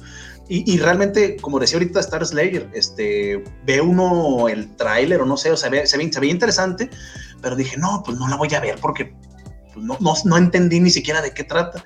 Y después de ver el segundo episodio dije, ya que ya ahorita voy a ver el tercero y a seguirle. Sí, me, me agradó bastante, la verdad. Sí, se les recomiendo para que la vean. Es, es como una sorpresa, ¿no? Una, una vez por temporada hay como una serie que no podría existir fuera de Japón, o sea, no se le puede haber ocurrido a nadie fuera de Japón y esta es esa serie, ¿no? O sea, tienes los hongos creciendo, los hipopótamos que bien mencionan, que es como, hipopótamos este, armados, o sea, no sé, ¿a quién se le ocurrió? Tiene mucho sentido. Más bien te preguntas cómo no se le ocurrió antes. Solo el Exacto, hecho de los hongos. Perdón. Sí, o sea, hay un montón de elementos eh, que funcionan por la originalidad con la que están creados, pero tampoco es que sea una historia particularmente innovadora, tal como dijo Nat, es historia distópica eh, y de malos entendidos, pero la manera en que está narrada, la manera en que está animada, eh, la música, la puesta en escena, de verdad que están muy, muy bien entregados todos los elementos. Y tiene un detalle en particular que creo que Jorge lo comentó en su, en su Twitter y que fue lo que a mí me llamó la atención de ese primer episodio. Esta es una serie que está muy, muy bien hecha eh, en cuanto a estructura narrativa. Eh, en el primer episodio, de hecho, el protagonista como tal prácticamente no está. De hecho, creo que no sale. Eh, porque no es la idea. La idea es hacerte eh, world building. Entonces toma su tiempo para presentarte cómo funciona el mundo. Y luego el segundo, me encantó eh, cómo se movía sin ninguna advertencia. Allí confían en la audiencia, pero eso te habla de algo que está muy bien animado y muy bien seteado. Son dos líneas temporales diferentes que están Exacto. editadas a lo, a lo Dunkirk, a la película de, que estoy seguro que no es el mejor ejemplo, pero digamos que es el ejemplo más reciente, porque estoy seguro que otros cineastas lo han utilizado. Y mejor. Eh, ¿Cómo? Y mejor, exactamente. Sí, Ajá, que- porque mi, mi tweet decía, es Dunkirk, pero bien hecho. eh, yo yo- sí, yo le tengo mucho odio a Dunkirk. Es que Nolan a veces eh, eh, usa puro gimmick, pero bueno, sin entrar en esos detalles, porque esto no es la idea. Eh, eso, o sea, eh, sin entrar en, en- eh, sin explicarte, o sea, confía en ti plenamente en la audiencia y esto es un choque, está, eh, eh, es shonen, o sea, está destinado para, para jóvenes y chicos eh, pequeños, digámoslo así. Y a pesar de eso, confía en que la audiencia va a poder seguir una historia que está ocurriendo en dos tiempos completamente diferentes, porque literal te están narrando todo lo que pasa antes de que entre a la ciudad del protagonista y todo lo que pasa luego, casi que spoilereándote, porque lo importante no es eh, ese, ese desenlace de, de cómo hirieron al, al- acompañante del protagonista, sino toda la acción que va ocurriendo y cómo se van encontrando esas, esas dos líneas temporales en el medio, ¿no? Entonces, todo eso suma para algo de verdad bastante emocionante de ver. Eh, tal cual, yo lo había mal prejuzgado, tal como dijeron muchos los comentarios, lo había prejuzgado como que esto iba a ser. De hecho, tenía, tenía a su pariente en Orient, que es otro eh, shonen que honestamente ya dropié, no, no logré pasar de la mitad del segundo episodio. Eh, pero esta se ve que tiene una categoría muy, muy diferente. Eh, Jorge, perdón, que no te hemos dejado hablar. ¿Qué te ha parecido a ti? No, no, eh, la- eh, estoy muy de acuerdo también. Eh, dentro de este juego de tiempos, algo bonito es cómo juegan con el punto de vista, ¿no? Por ejemplo, este tercer episodio es la misma escena del episodio final, pero en vez de repetirlo entero, que a veces pasa en el anime y no está mal porque te lo recuerdan, creo que incluso en Demon Slayer ha pasado bastantillo. Aquí te repiten la escena, pero en vez de que la estés viendo desde la perspectiva de Visco, la estás viendo desde la perspectiva de la este, asesina de cabello rosa. Entonces, eh, esos detalles que son muy sutiles, a mí me encantan, ¿no? Entonces, va como bastante bien. Este, ah, Samu Neko se, se retira, dice chao, gracias por leer mis mensajes. me encanta Samu. canal". Ya se suscribió, ok, esperemos que Muchísimas gracias, Amo. Una- que Domo arigato. bastante Lo que, lo que se habla acá de- del anime de temporada. Entonces, eh, pues sí, la verdad es que eh, es una sorpresa grata. eh, eh, en las primeras escenas donde quieren entrar a la ciudad me recordó una película de Tom Hanks con un robot. Sí, era Tom Hanks, no sé, que vivía a finales del año pasado, ¿no? Y luego me cambió completamente el setting y es muy padre cómo hace eso, ¿no? Eh, y también se da su lujo de un chiste mucho más guarro que el de el de el príncipe genio que saca a su país de la deuda y me, me curó, me- me- a mí me pareció chistosillo, no sé, no sé a ustedes. ¿Cuál, cuál? Este, cuando está curando a la a, a una de las que tiene óxido, pero le está curando en un burdel, y ya sabes que es un burdel porque viste antes a las prostitutas platicando, Ajá. y entonces este, Como que te dan a Eh, entender otra cosa. ajá, Ah, ok, sí, sí. Sí, sí. Entonces, La está bastante conversación, gracioso. la conversación se presta a otra cosa, ¿verdad? Entonces, Y es que es lo primero como empieza, ¿eh? ¿no? Está genial eso también. eso. O sea, tiene, tiene buenos detalles. O sea, lo que está haciéndose se me hace bastante, eh, eh, bastante interesante. Y, y yo no recuerdo qué dijimos cuando salió el tráiler en este, eh, en el programa, programa anterior, bueno, en programas anteriores. No me acuerdo cuál fue la opinión general sobre si a ver qué tal o no. Yo, lo más probable es que fuera como una confusión así de. Yo- eh, Yo recuerdo que decíamos, "Ah, se ve interesante la animación, pero el cangrejo en, en CGI no lo soporto. ah, fíjate, aún no lo lo ha soporto. manejado bien. No, yo sé. Pero- Gracias, exactamente, a eso iba. Eh, Ari Fureta, por cierto, abusa del CGI, es una de las cosas más horripilantes que has visto en tu vida, pero es tan feo que no puedes dejar de verlo. Se parece a mí aquí en el programa, que eso espero que sea lo que pase con ustedes. Este, aquí en cambio es CGI, pero saben que es CGI, saben que es chafa y tratan de adornarlo, no adornarlo, pues, pero de, de contrastarlo con bastante 2D para que los movimientos no se vean tan torpes. Eh, y la música y la puesta en escena, es decir, las peleas están. Mira, esta gente no tiene presupuesto de Ufotable en Demon Slayer y más porque Ufotable no paga impuestos, entonces más, más presupuesto tiene. No, no, ¿cómo crees? Entonces, eh, se ve que aún así está pensado, voy a decirlo así, es- está diagramada la animación como diagramarían una pelea de Demon Slayer, pero sin el dinero. Y le sale bastante, bastante bien. Eso es- se agradece. Ojalá que mucha gente la empiece a ver y, y no sé si tengamos mayor- mayores escenas en una segunda temporada que le metan dinerito y podamos ver algo inclusive más Sí. glorioso. Pero las ideas más locas que has visto allí, ballenas navegando en el desierto, hipopótamos como armas, que son cosas que eh, pudieran haber sido muy chuscas y muy ridículas en, en otro anime, aquí quedan bastante bien porque lo saben utilizar para su provecho y Y se presta. O sea, lo, lo que decías del CGI, ellos están conscientes de que quizás no es su, su, este, su fuerte. Y lo que dicen es de que, bueno, vamos a hacer que se luzca, pero de otro modo. En lugar de poner un CGI forzado, como, como dices, Bernie, en muchos programas que se ve horrible y hasta arruina la, la escena. Aquí, puede ser que estén conscientes de ello y dicen, ¿sabes qué? Lo vamos a hacer como una herramienta, pero vamos a tratar de disimular un poco o usarlo a nuestro favor para que sobresalga en un mundo tan loco como este. Ahorita vi un comentario, no sé de quién era porque creo que pasó muy rápido, que recordaba a Doro, ajá, Arturo, Sí, no que Arturo recordaba a Doro Sí.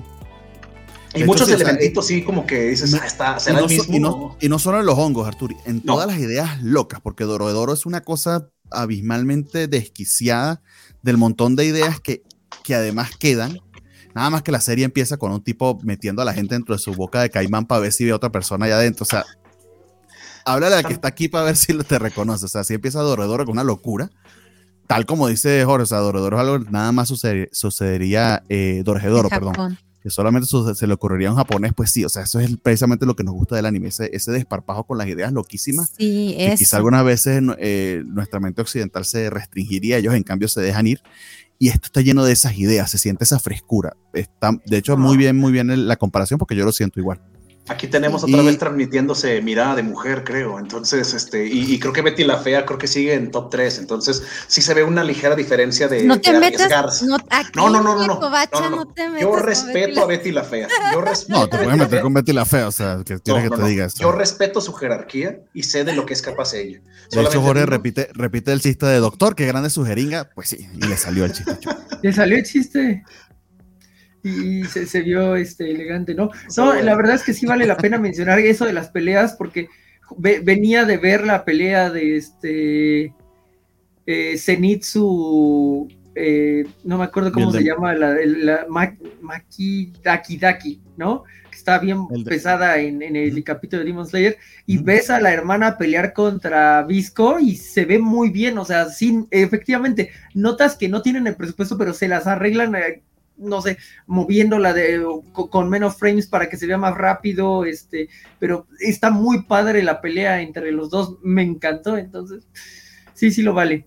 Este, tam- también eh, e- es otra de esas eh, grandes recomendaciones que, pues para eso sirve el programa, para poner acá, este, eh, En la en la mesa de debate, que si la quieren ver, aquí hay algo bastante interesante y muy loco, eh, que eh, es, eh, no, no se puede ver en otro lado, ¿no? Es tal cual, eh, esta es Y es, y es un shonen en toda regla, pero con un twist eh, y bien hecho. Entonces, tal como le dije de Demon Slayer en algún momento, que Demon Slayer no es que sea la gran historia ni mucho menos, pero está muy bien hecho, aquí creo que más o menos cae en lo mismo. Aunque Ujú. aún estamos esperando, son apenas dos episodios yo he visto, creo que el tercero salió, sale los lunes. Sí, Eh, a, ver, a ver cómo desarrolla, porque además tiene campo para irse por lugares aún más desquiciados que la pudieran diferenciar para no decir que es el shonen en todo regla. Entonces, por ahora, Yo- Va bien. recomendada. Por ejemplo, a mí lo que me gustó también fue el personaje principal, que es un tipo Bakugo o un tipo Inosuke, pero sí tiene una gama de emociones más humanas y puede ser sensible y puede aceptar, o sea, no es alguien que está grite y grite nada más, entonces eso también se, se agradece, entonces sí, véanla, la verdad. sí, hay ah, un par de cosas adicionales, es. Puede ponerse muy trágico por cómo van a quedar los dos hermanos en lados contrarios y no van a, seguramente no van a saber ni qué está pasando. Y la otra es lo que no, eh, eh, el, el- el shipping que no permitió eh, Sasaki no sé qué. Sí, Aquí sí. siento que ya está ahí este, con todo, ¿no? Este, y, y estamos aquí Ay, para eso, ¿no? Qué bueno Cuando- que lo sacaste a tu colación, Jorge, porque no me quiero ver tan fugoshi. Ya tú llamas fundashi, ya se nivela aquí la cosa. Pero sí, Ok. es que el diseño del Doctor Panda sí es muy femenino, la verdad. Pensé que solo yo notado yo eso, pero dije, no, es mi imaginación Pero buscando. pues vamos a ver. En todos lados. todo eso es con intención para que ustedes Pero tengan su sí. fantasía. Bueno, para las fugoshis ahí está un, un shipping. Y los Fudashi, todo el que quiera. Sí, bueno, el fundashi también. Sí, sí, va, va con todo, o sea, si necesita, No, no, tiene- este, tiene todo, ¿eh? esperemos verlo en el ship de la temporada, este, ya en los conteos, a, a ver qué tan alto queda, ¿no? En el ranking, ¿qué lugar estaba? Ahorita en el que vimos, eh, estaba como en el 11, ¿no? Más o menos. En el 10, en el 10. 10. Ojalá podamos, estaría genial que poco a poco se fuera subiendo, porque realmente sí está muy interesante. Aunque, pues también con tantas series que están terminando ahorita, sí la tiene difícil para llegar hasta ver arriba, pero estaría Vamos genial ver, que más gente hiciera oportunidad. Eh, no he estado publicando en Twitter, pero sí ya hay algunas cuantas que voy a dropear. Vamos a ver si hacemos dentro de un par de semanas nuestra mid-season review. Vuelvo y repito, creo que esta temporada está bien claro la diferencia entre lo que, lo que sí y lo que no. Eh, quizá no sean tantas las que, las que no como en otras oportunidades, pero sí creo que como unas 10, 11 series que valen la pena y las otras 20 y pico. Pero bueno, de hecho nos dice Spider-Games que Fugoshi, Fundashi o Padashi. Pues sí, puede ser Pandashi. Pandashi. Y Panda. Félix dice que él es Team Panda, exactamente. Y Star Slayer que incluso el ladrón pensó que era mujer. Sí, por ahí va el chiste. Eso es básicamente para que Sí, sí. los que no han Sí, te van soltando eso poco a pues, poco, puedan, ¿no? puedan proyectar sus fantasías y, y decir, ah, es que es hombre, pero parece mujer, no tengo problema. Eh, a ver, a ver, a ver. Ah, dice, y nos dice Félix que para causar conflicto y guerra solo mencionen a Buffy. Buffy, la casa un programa muy amplio el martes pasado, este, en ese aspecto. Pero hablaron de Joss Whedon, no de Buffy. Whedon y toda su controversia y, y la entrevista esa que le hicieron que, que la utilizaron pa- para eh, titulares provocativos, hay que leerla en completo. Pero bueno, vamos con la siguiente serie que tenemos en nuestra lista. Eh, y aquí vamos como descendiendo en la locura de los prejuicios. Porque esta es una que yo me había prejuiciado por completo porque pensaba que básicamente era otro puradore mal hecho. Y cómo me, cómo me cayó la boca esta serie porque no tiene absolutamente nada que ver. De hecho, tiene muchísimo pedigree y nada más decirle que me recordó a uno de mis animes favoritos de todos los tiempos, que es Konosuba. Entonces, ahí se lo dejo a, quienes sí la, sí la recomendaron y les doy la razón en este momento, como ya lo hice en otros programas. Princess Connect. Es una eh, chulada. me sorprendió gratísimamente. Y Nat, creo que tuviste apenas un, un, episodio, ¿no? Pero sí le llegaste a ver uno, ¿no? No, no he visto nada. Con solo que veas el primero. ¿eh? Con que veas el primero vas a decir, ah, no manches, esto está interesante, está gracioso y está bonito. Ok. Es que sí la quería ver, pero. Los primeros cinco minutos del primer episodio tú piensas, ay, qué hueva esto. Déjenme les comento, les presumo. Déjenme les presumo. Es que ayer me fui al cine a ver la de Bell. Entonces, todo ese tiempo que iba a invertir en las series, pues vi la, la película. Si pueden irla a ver, véanla, está muy, muy, muy bonita.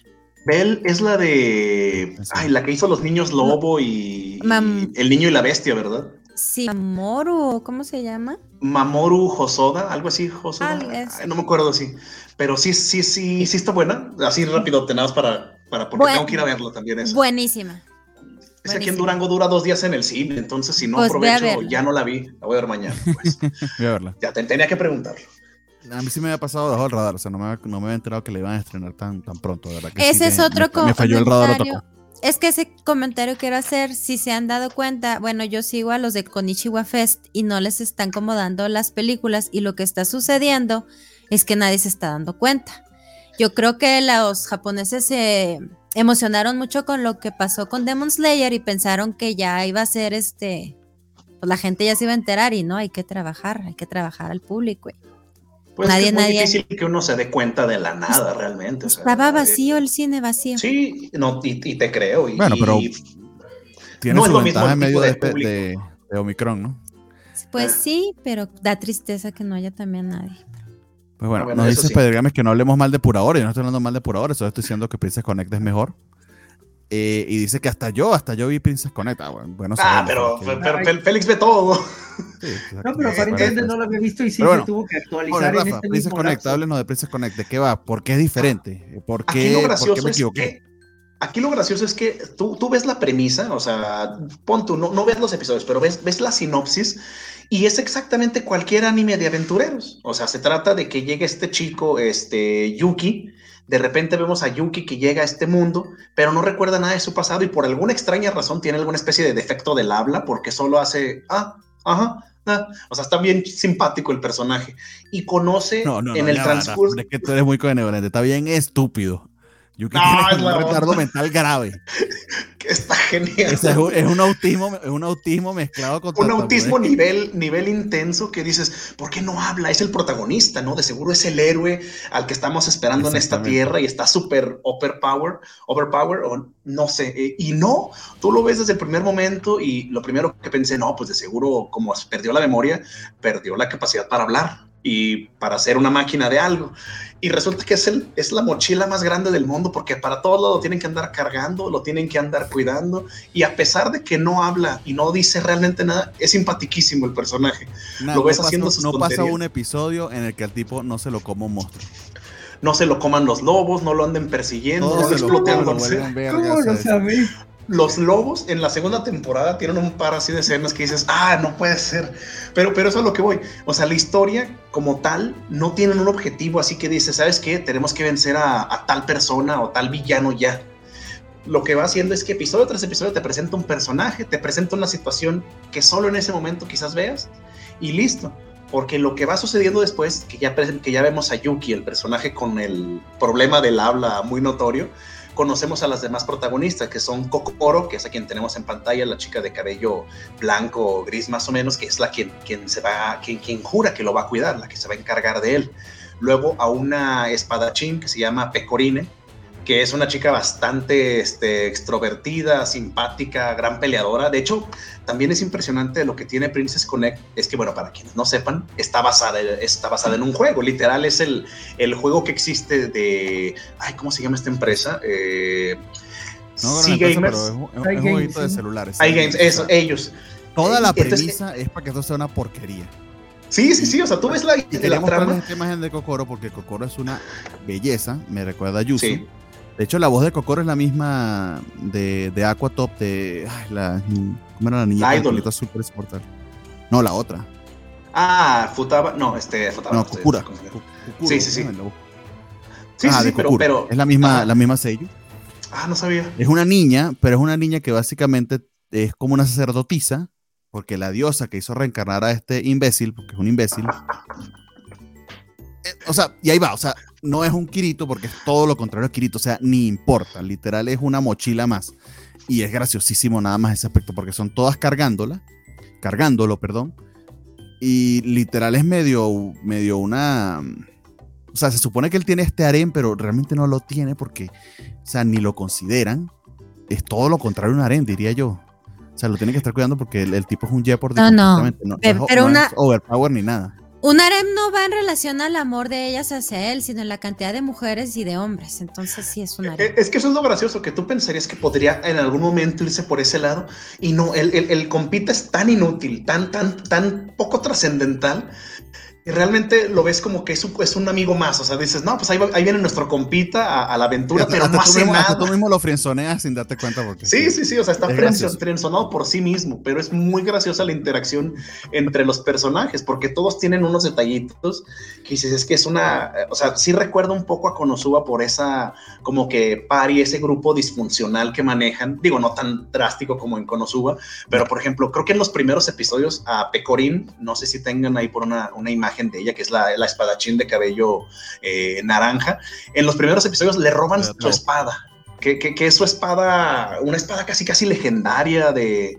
digo, ya después nos enteramos quién es ella realmente, pero tiene una espada enorme y poderosísima y se la roban bien tonto así en un episodio y, y todos los personajes tienen unos detallitos que, que, que realmente los hacen muy agradables y la interacción entre ellos es simpaticísima. Lo que sí es que el estudio, que es el mismo estudio que hace el juego, solo que como en una división de animación, solamente ha hecho dos trabajos, las dos temporadas de Princess Connect y un corto de Blade Runner, que es Blade Runner Blackout este 2022, y el director de ese es el de Cowboy Vivo.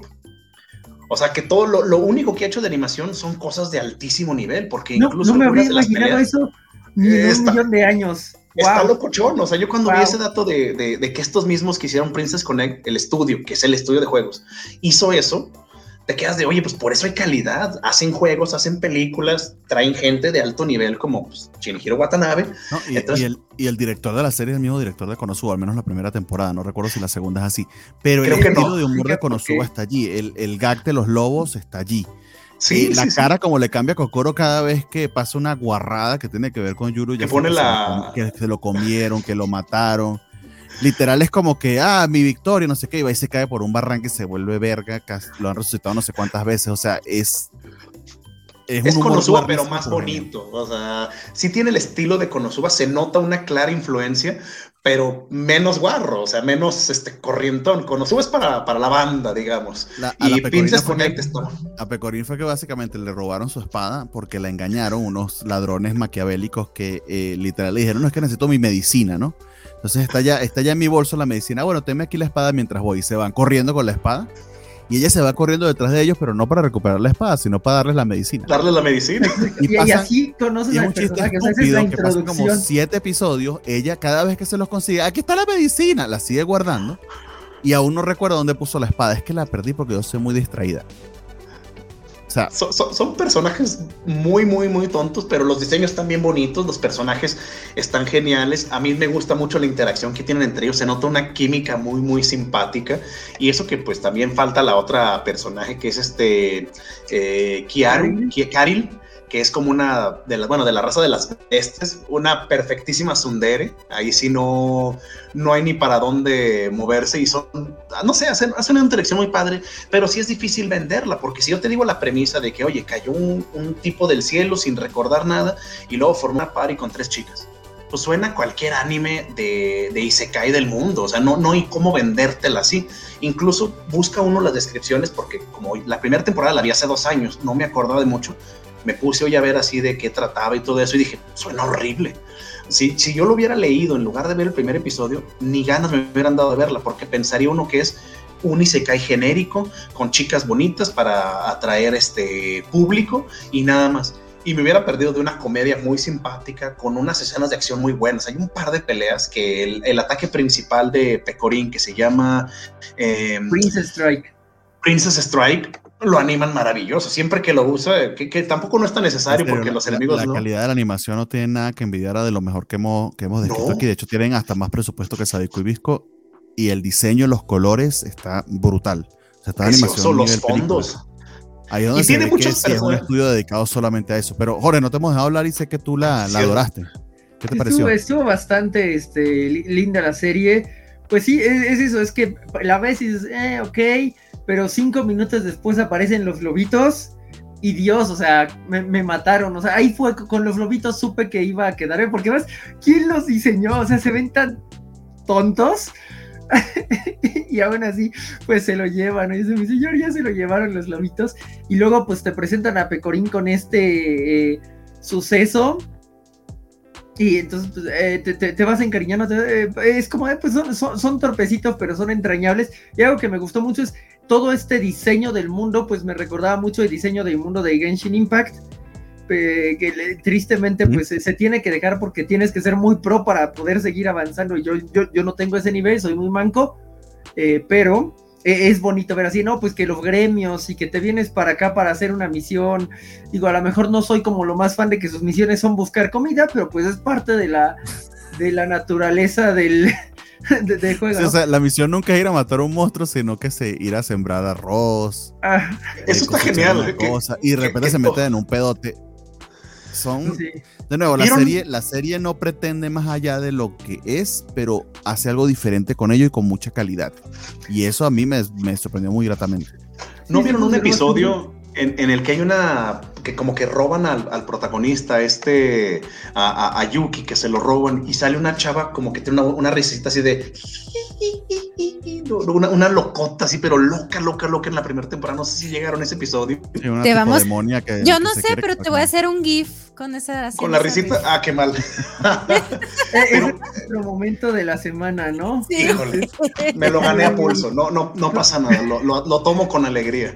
pero, pero ese episodio te, muestran unos personajes secundarios porque esa chava solo sale como tres minutos y su personaje está bien simpático porque está loca, pero loca que si lo hubieran puesto en un anime de terror, si dices, ah, caray, esa está desquiciada, hay que tener cuidado con ella porque tiene una mirada.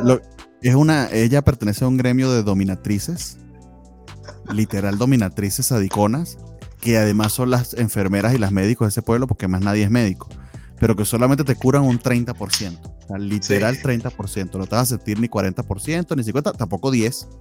30% mejor te vas a sentir. Pero, esa es su garantía, es como de todos los que vienen, se sienten 30% mejor. mejor. Regresa Karim y dice, ahora se siente 30% mejor, sí, pero no quiero que volvamos a hablar de eso.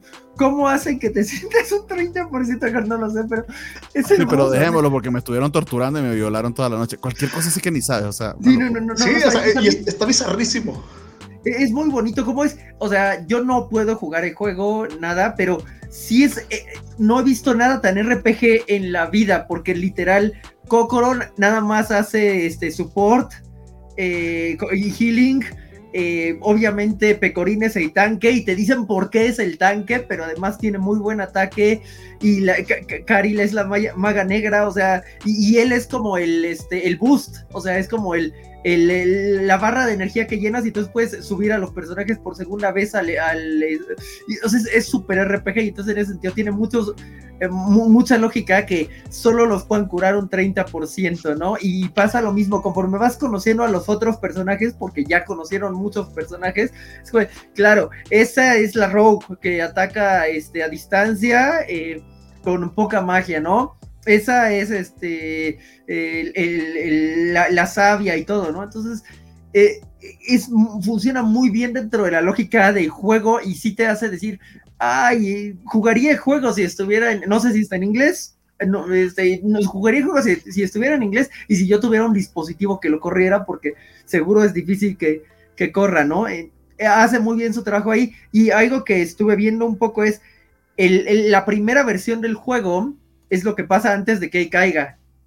Entonces, eh, conforme mm. va avanzando la trama, ves que hay un equipo que ya le dice que era, era su hermano y que lo querían cuidar, pues esos son el equipo de, tu, de la primera versión del juego. Y luego ya en la segunda versión del juego, pues ya vas encontrando justo a los personajes que ves aquí. Pero el, el detalle y hasta eso, el amor, no sé necesariamente los animadores, pero sí de los que planean las cosas, es genial porque hay un personaje que ves atrás muchas veces. Y entonces, ok, al, principio crees que es importante, pero resulta que no, que es un personaje que en los stats de juego dice que estolquea al equipo principal. Entonces, por, eso aparece atrás de muchas escenas, ¿no? Y es como. Ah, es que no tiene sentido, dices. Y, luego, ¿y para qué? O sea, esos detallitos que dices son los que le dan mucho sabor al anime el juego, como dices, si yo lo veo por ahí y si mi, humilde máquina lo corre, pues sí lo voy a intentar un par de veces a ver, qué tal, porque está muy gracioso. Y, y, desde el primer episodio ya sabes de lo que va a tratar todo, o sea, ya te das una idea general de cómo va a ser todo el anime y esta segunda temporada que empezó, exactamente lo mismo, o sea, es, es esa fórmula bien utilizada que realmente da mucha risa. De hecho, hay videos hasta en, en, YouTube, ahorita que decía, creo que Bernie, de la cara que pone este Kokoro, la cara de, de X. Tiene una, hay videos una cara muy conocida, o sea, la manera en que lo ponen durante, durante el gag. es eso, o sea, es donde menos te piensas, el, y hay muchísimos chistes así que se repiten por 6, 7, 8 episodios, que nunca te, te esperas que va a pasar el chiste y pasa. Lo de este tipo muriéndose a cada rato, los lobos buscándolo, en fin. Está, está muy bien hilada la serie, de verdad, y, no se dejen llevar por los prejuicios. Eh, vale bastante, bastante la pena. Es una comedia. Comenzando por ahí, es una comedia. Entonces, si eh, estás clavado con eso, además, fluye muy bien. Sabe desarrollar bien a sus personajes, porque cuando acaba la primera temporada, pues dices, ay, eh, bueno, Pecorín tenía algo después, además del, ¿qué es? Ya va y desune, ¿no? Que, ay, me di lo tuyo, Pecorín, ya va y desune Este, e, entonces te, la desarrollan, ya te me dio cuenta su historia. Y por ejemplo, esta Caril, eh, yo no sé, Rafa me dice que empezó hace dos años esto y me angustia porque es como, yo necesito que esa, ese viaje de ese personaje ya termine no sé cómo viviste dos años de, es que sigue en las dos mitades y... Ándale, no sabes al final que hacia dónde va a, dirigirse ella o qué va a pasar con ella, pero eso está genial, que aparte sí, sí maneja poquitos cosas de historia que te van ir metiendo poco a poco y sí van cambiando eh, el rumbo de hacia dónde se dirigen. Pero aún así las misiones no dejan de ser, oye, necesitamos una semilla de una especie o hay que buscar esta, este platillo o tal, tal cosa. Y está chusquísimo. Y más que nada el personaje de Yuki, a mí me, me, encanta que lo pongan en situaciones extrañas porque el güey, aparte de que tiene esa extraña situación de que no habla, no, no expresa nada, pero siempre se la pasa genial mientras no lo están matando. El resto del tiempo se la pasa genial, pero no sé, no sé, se, me hizo muy gracioso, una chulada, ah, la verdad. Tenemos, tenemos un comentario desde Twitter que no aparece oh, aquí de, de Hunter. Dice que lo ejecuta cualquier celular el juego, pero aguas, que es un gacha. Si tienes adicción a las apuestas, te recomendaría alejarte. Y está en inglés.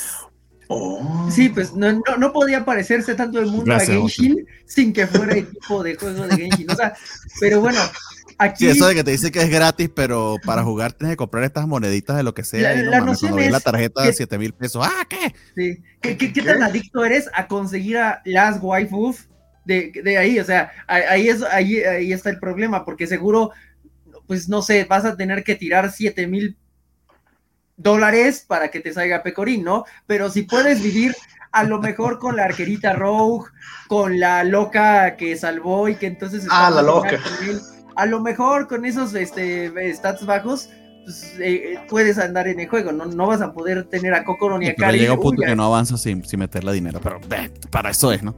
De hecho, nos dice Arturo Guti que eh, muchas gracias a Jonte por, por, por, por vernos por Twitter y por su comentario. y Gracias por el dato. Sí. Eh, Arturo Guti nos dice que no había visto este anime, pero sus comentarios creo que le daré una oportunidad. A Félix dice que le recordó a Doom por la, por la especie.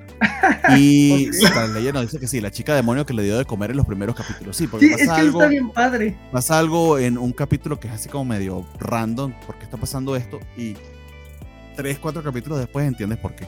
Y, Entonces, y- pero el no es favorito. El, el Long Watch.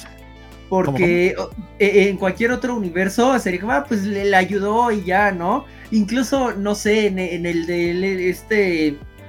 Eh, la, la novela mexicana donde se robó a la novia, que ayudó a la amiga de la primita y entonces la amiga de la primita quedó prendada de él, pero bonito y así.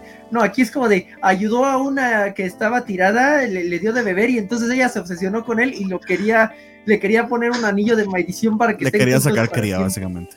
Entonces es- está súper en onda, ¿no? O y- eh, ya con el capítulo de hoy viene esto de que a, a la, a la Rogue que encontraron en el, en el bosque, pues ya regresó, pero eh, y le dice, "Vete, cúmpleme tu promesa, tú eres del Team BB y no nos abandonamos, ¿verdad? Y en- no, el Team BB no se abandona entre ellos, y porque esas son las dos cosas que puede hacer, poner su pulgarcito así y decir, hi, y que se lo coman los lobos, eso es todo.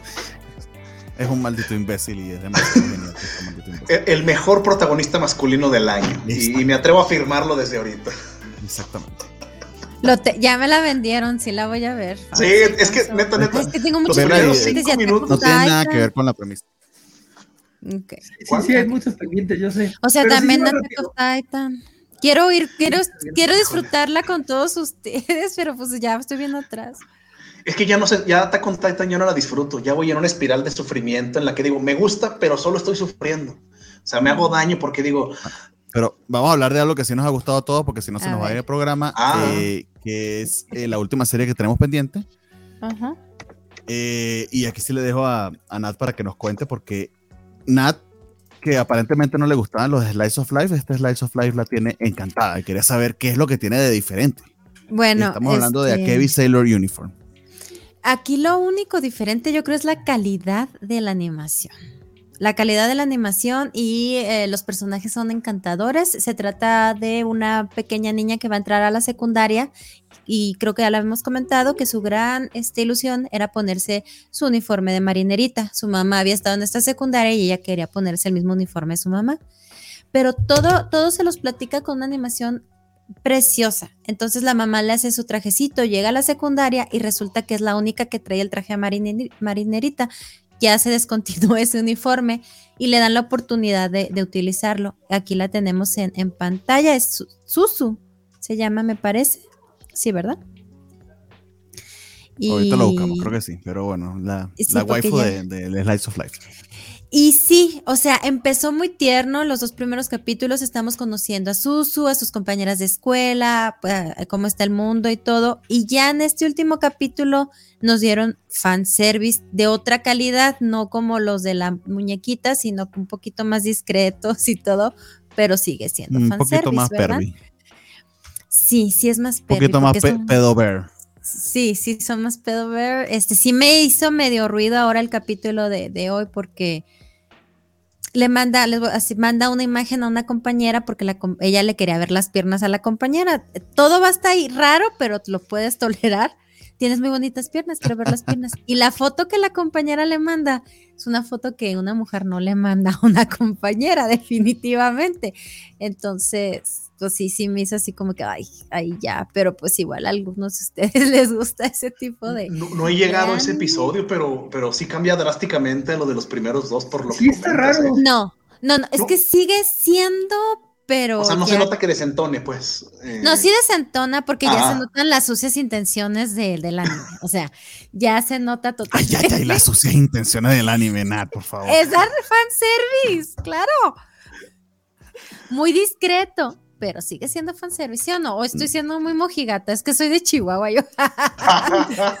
no, no, creo- no, no, Te creo que salió sea moji- no creo que sea mojigato, pero digamos que, o sea, no es algo que sea raro en este tipo de series de chicas lin- de chicas bonitas haciendo cosas lindas.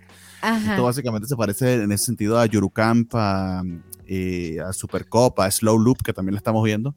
Pero ciertamente una de las cosas que destaca es que la calidad de, no solo la animación, del diseño de personajes, de los colores, de la puesta en escena como tal, eh, está precioso. En eso me Mm. recuerda a Supercop. Y ahí les recuerdo un detalle que lo habíamos visto cuando hicimos el trailer Watch Party, que es que el autor del manga, de la idea original y de la historia, es el mismo que diseñó los personajes para, para Super Cop. Ciertamente son diferentes, aquí sí, al menos al- eh, en los rostros de las chicas son distintos, pero sí se siente esa, mm, esa mezcla entre etéreo y realista que le da ese toquecito cute a la historia, de, de medio bálsamo, de medio tecito al final de, una, de un día tormentoso, eh, en medio de la lluvia, te relajas en tu casa, en fin. Dicho eso, eh, es una niña que está experimentando por primera vez eh, amigas de muchísimas índoles y diversas, porque es una niña que, similar a, a las chicas de Non Non Villori, eh, tenía una escuelita en su pueblito y ella era la única alumna. Eh, nunca había tenido compañeras de clase, con quien veía clase era su maestra y ella y nada más. Esta es la primera vez en la que va y conoce a otras niñas. Entonces, eso explicaría en cierta medida que ella, a pesar de lo bien educada que pueda estar en su casa, porque pues tiene una familia bastante estándar, eh, con todo de que el papá pues no se encuentra en casa todo el tiempo, sin, no tiene ciertos límites a la hora de socializar. Si no sabe lo que es el espacio personal ni. Exactamente. nada. Y las otras niñas están anonadadas entre ella porque precisamente ese desparpajo que ella tiene, eh, de que no sabe qué es, qué es la vergüenza como tal, ni tiene idea de, de si esto es el ridículo o no, ella sencillamente es, eh, la hicieron muy lanzada en, de- en la clase y, y- y tuvieron un efecto que hubiese sido lo contrario quizá en, en una serie un poco más cínica. Esta, en cambio, eh, es más feel good, etcétera, y, y entonces el efecto es que ella se vuelve la más popular precisamente por ese desparpajo. O sea, por ejemplo, muéstranos qué puedes hacer y la niña pues les muestra lo hábil y lo flexible que es, pero nunca piensa de que se puso de, de parada de manos en medio de la clase, le estaba bajando la falda y le iba, la falda y le iba a mostrar los calzones a toda la clase. Pero eh, lo está pero la es una escuela de niñas también. es una O sea, escuela no- de solamente niñas, Sí. es una niña. eh, Ajá. eh, se- según nos plantea el anime, de hecho, eh, entendería que está apenas empezando como su educación básica. O sea, yo calcularía unos 11 añitos, 12 a lo mucho. 12 en secundaria, yo es lo que estoy entendiendo. Pero creo que Eh, como mucho. Como como dice 11 o Stars, 12. quiero hacer un comentario. Stars, Le- Stars Layers dice que buena animación, pero que tiene un fetiche con los pies. Sí, hay muchos eh, tomas de pies, la verdad, pa- patas. Eh, sí, o sea, está dirigida por Quentin Tarantino. eh, de hecho, hay una imagen que pusieron al lado de la de My Dress Up Darling, que, que era el fetiche de los pies grandotes y la super waifu. Aquí igualito, solo que la waifu pues es otra niña, ¿no?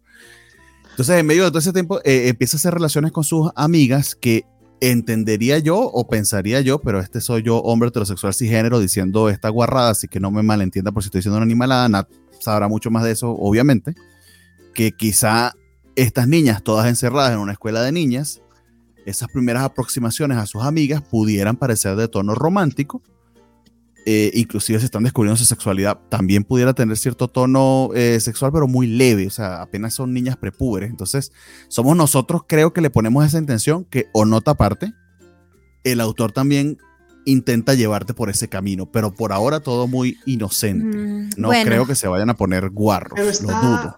Pero no es guarra, menos- no es guarra. O sea, es fanservice, pero no es guarro. O sea, no es corriente, no están en calzones, no están en bikini, no. Son niñas y está muy bonito el arte. Y la foto Pero- que le manda no se ve ni un calz, nada. Es, tiene, No, es- pero la foto, la foto sí, no lo voy a negar. Y es su sexy. Así es. Ahorita la voy a buscar, porque por ejemplo, tienes estas imágenes en las que ellas tienen en algún momento, por ejemplo, esta, esta compañera que mientras esperaba que bajara la lluvia se queda dormida en su hombro. Entonces ahí donde le ponen una escena donde acentúan la, y los detalles como de las sombras y de la textura, pero para señalarte que este momento estático es importante.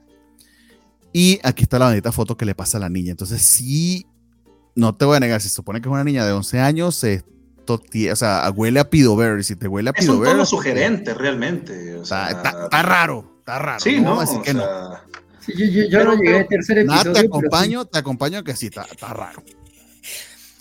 Y yo Porque les fíjate- decía, bueno, pero rápido, o sea, es como mujer, no mandas, no, a menos que, ¿cómo la ves? Se la voy a mandar acá al- a alguien que me gusta, o, o sea, se la mandas a alguien que te gusta, esa foto se la mandas a alguien que te gusta. Punto. Exacto, pero como es una niña, quizá ahí es donde, pero ahí es donde juega también la inocencia, como para que uno tenga esa explicación, pero al mismo tiempo estás como que, ay, no mames, estoy pidiendo algo, pido ver, o sea, no sé. ándale, es- es- es eso, Soy o sea, yo. Porque la soy explicación yo. puede ser, esta esta es una niña que aparentemente, como ella es la muestra, es la más seriecita de la clase, la mejor estudiante, la que siempre cumple con las reglas, la que tiene a las demás les recuerda, oye, ya viene la maestra, siéntate, etcétera, y todos la respetan. Entonces, como que nunca se sale de las reglas, esta chica le alabó las piernas, porque, de nuevo, pienso es que no tiene límites. Ve unas piernas bonitas y no, no piensa en, el, en, la, en la mm, consecuencia que eso pudiera tener en nuestra sociedad, que se pudiera malinterpretar como un avance sexual, por ejemplo o como, o como un halago que eh, pudiera entenderse como acoso. Esta niña, en cambio, sencillamente son piernas bonitas y ya. Y no sé si está, su, su propia amiga, cuando le manda estas fotos, pues piensa lo mismo. O sea, sencillamente estoy modelando mis piernas y me salió esta pose. Pero la pose está. está rara. Pero no sé, Rafa, Jorge, no lo hemos dejado hablar, por favor. Justifíquenos a nosotros. y- O, más que justificar. No, no, porque es lo que comentabas, o sea, uno ve eso y obviamente se hace una idea, no por perversión de uno, sino porque uno lo ve como de, oye, pues qué rara esa imagen en un anime de este estilo, porque nada te indicaba que la situación fuera llevarte por ahí. Pero uno no lo hace con la intención de que, ah, oye, o sea, porque está mal, digamos, pero dentro de la historia se puede ir por ese rumbo, un rumbo como lo que decías, están en cierta edad, eh, en una escuela solo para chicas, etc, etc, pueden manejarlo de esa forma un poco más inocente. Igual el propósito de la foto era demostrar como un descubrimiento para ellas o algo así desde ese sentido. Yo, yo quería hacer mención más que nada ahorita, ahorita acordándome de, de, de lo que comentaban de la, del diseño de los personajes y lo visual. Está impresionante. Hay una, hay una parte en el segundo episodio que le piden a, a, a Akebi que haga algo con un bálsamo, con un lipstick. Eh, no, ¿cómo- no sé cómo se llaman esos para los labios Ay, partidos, pues. sí, me encantó. Pero, pero la animación en ese ratito en el que hace lo de, lo de la mano y cómo se queda eh, el, el, la- el lo visual así, dices, oye, este, este anime trae un buen de calidad que realmente no era necesario que lo tuviese. O sea, si no hubiese tenido tanta calidad, tampoco pasa nada. No es como que eso afecte a la historia como tal. Le da un plus enorme, por supuesto, pero se me hace raro y se agradece ese, esa, ese, ese, ¿cómo se dice? Eh, pues no sé, esa calidad pues que le meten. Digo, obviamente es, No, es, es pero yo creo que sí la necesitaba porque yo creo que sí la necesita porque la historia es tan sencilla que tienes que meter otro elemento para que tú estés pendiente de eso mientras la Ah, no, no, no, se claro. mueve. Bueno, no, por supuesto, o sea, sí ayuda que tengan esa, esa, esa calidad, pero lo que se me hace raro es eso, o sea, ves animes, por ejemplo, eh, otros animes que pudieran aprovecharlo, y, y lo voy a decir así nomás, mejor, por decirlo de un modo, pero por ejemplo, ves que es el estudio de Cloverworks, que creo que lo último que hicieron era lo de las chicas estas que se iban a suicidar, la de Wonder Priority, que también en cuanto a, a- a animación está brutal. Y ahí lo No, justificaban Clo- con está haciendo un montón de cosas esta temporada. Está haciendo este, está haciendo My Dress Up Darling. Ajá, y- está y, no recuerdo ahorita la tercera. Son Pero, pero con Andrés of temporada. Darling no, no se ve esa. O sea, bueno, nada más en ese, en ese episodio del, del traje de baño, No, ¿verdad? Que hicieron, que usaron todo el No, presupuesto sí. del mes en esa, en esa escena. Pero, por ejemplo, esto que hace en este episodio lo- con lo del bálsamo, no hace realmente nada. Solamente se da el, el- el beso a los dedos y pone la pose y dice. Y, y es mucho mejor que creo que la dos, la segunda temporada de, de Los Siete Pecados Capitales. O sea, solo esa escena de, de lo bien hecha que está. Y, y- Está y muy probablemente padre. ellas lo vean con un toque de inocencia. O sea, básicamente eh, ella quiere ser una idol, está imitando a su idol, pero puede que ni sepa lo que la idol está haciendo. Claro, puede que no lo sepa, pero al final el anime, eh, el anime sí lo sabe y nos lo está mostrando. Entonces juega con esa línea entre lo provocativo y estas niñas descubriendo la amistad, probablemente descubriendo los límites de lo, de lo que pueden hacer o no, de lo que se ve cool, pero por qué se ve cool. Esta pose de, de- de- de la protagonista de Kevin con los labios y cómo se los toca imitando un beso en una niña de 11 años es después una niña jugando, jugando a ser adulta. Ándale, sin una Pero hasta qué intención. punto es la niña Bueno, jugando a ser adulta, hasta qué punto Yo es quiero anime hacer un comentario. Bueno, sí. Las niñas, pues ah, maduramos más rápido que los niños. Y a esa edad, o sea, los niños están jugando básquet y las niñas están viendo a los niños jugar básquet. Eso sí es verdad. O sea, a esa edad sí estamos más grandes en ese aspecto, pero como el, el público al que va es Seinen, entonces yo sí siento que es con esa intención. Entonces, yo no lo voy a dejar de ver porque a mí me encantó, la ah, verdad. no, me ha encantado, pero. El anime está, está muy agradable, o sea, a pesar de que es un slice este, que va despacito, que maneja de dos puntos, o sea, mucha inocencia entre los personajes porque son simpáticas las chicas, o sea, es, es simpática y es muy inocente la relación. Ahora tengo que ver ese tercer episodio para darme yo esa, esa idea bien más clara en mi ser de ver, bueno, esto obviamente está dentro de la historia, no es, no, no, la foto no fue para uno como público la foto fue dentro de la historia de las chicas, el descubrir algo o andar. No sé, yo lo quiero ver de esa manera porque si no, serio. O sea, pero probablemente también seamos nosotros mal pensados. E, es eso, quiero creer que es eso. Que... no lo sé. Pues no lo sé. por cierto, no, no, hemos escuchado podría ser inocente dentro de la narrativa. Perdón, Jorge, pero, adelante, adelante. Pero es que fuera de la narrativa sí es, o sea, literalmente pudieron ponerle la varita tantito más abajo en un área y ya le cubres la curva de trasero, ¿no? Claro, claro, pudieron haberlo hecho más simulado. Eh, o sea, digamos que sí entiendo perfectamente que diegéticamente puede haber una inocencia por la edad, pero fuera de la diégesis, no sé qué tanto puedes este, jugar la carta. Eh, es, un poco difícil encontrar el... y, y no lo necesitan, ¿estás de acuerdo? O sea, esa serie no necesita esas tomas. Con las tomas de, poniéndose el uniforme, componiendo su boquita así, o sea. No, o hubiesen dicho algo como que, ay, me mandó esta foto súper provocativa, pero nunca te la muestran. Y tú piensas, bueno, pues esta niña, ¿qué, puede ser sobre provocativa? Capaz que la amiguita le mandó hasta los talones y, ay, qué provocativa, y ya. Es más, mencionarlo. es que te muestran la foto. Como dice Jorge, esa misma foto con la falda hacia arribita de las rodillas y, y que a la niña de eso se le haya hecho provocativo, me hubiera dado mucha ternura y hubiera ido en la línea de la historia. Sí me supo mal esa foto, ojalá no sigan dando ese tipo de fanservice. Pero, también depende hacia dónde va la historia, ¿eh? Cuando se pone el, uniforme en el primer este en el primer episodio, la animación es perfecta para que no haya un panty shot. Ajá. Y entonces hasta lo hacen rápido. Ajá, o sea, giran hacia acá y el cierre queda en la pierna para que no se vea un panty shot completo. Y entonces yo dije, lo cuidaron muy bien. Y por, me, saca mucho de onda que después de que cuidaron también eso, o de que en las escenas con la, eh, la bañera con la hermana, el agua esté súper eh, oscura, a diferencia de, por ejemplo, la de Miko Yotsuba, que era luz, pero debió de haber muerto a manos de un monstruo. Que, justamente eh, el reflejo de la, de la bañera, por casualidad, justo caen los dos pesores, pero exacto. Ajá, exacto. a, diferencia de eso, eh, o sea, está, como muy bien cuidado todo para que no haya fanservice, incluso cuando se da la vuelta de, bueno, se, queda parada de manos. Y, el hecho de que después haya, yo, yo no llegué al episodio 3, pero no, me lo esperaba, o sea, yo decía, pues lo, lo, lo interesante aquí es que no hay fanservice, ¿no? Entonces lo, están jugando efectivamente como un slice of life, como pasó en Super Cup. Yo no recuerdo fanservice así más que el de la relación entre los personajes si lo querías ver. O incluso en el Aquatopo, no recuerdo fanservice en los 15 episodios 17 que aguanté. Y entonces me saca de. si me muestran la foto, me, saca de una. No la esperaba, y, pero. que aquí son mucho más niñas, tanto que las. Sí, que las otras. Las Super eran ya prepa y las de Aquatop pues son ya mujeres trabajando, ¿no? Por muy jóvenes que sean, pero... Bueno, empezaron siendo de prepa y de pronto ya estaban en el mundo. eran gerentes. Oye, salieron de prepa y luego eran gerentes de un acuario. No, no solo gerentes, sino que aquí tenemos a este que ha estudiado cuatro doctorados en biología marina y a la ex idol que un día se tropezó con un acuario. Con un acuario. Mandarlo para Hawái. No, a la ex idol, por favor.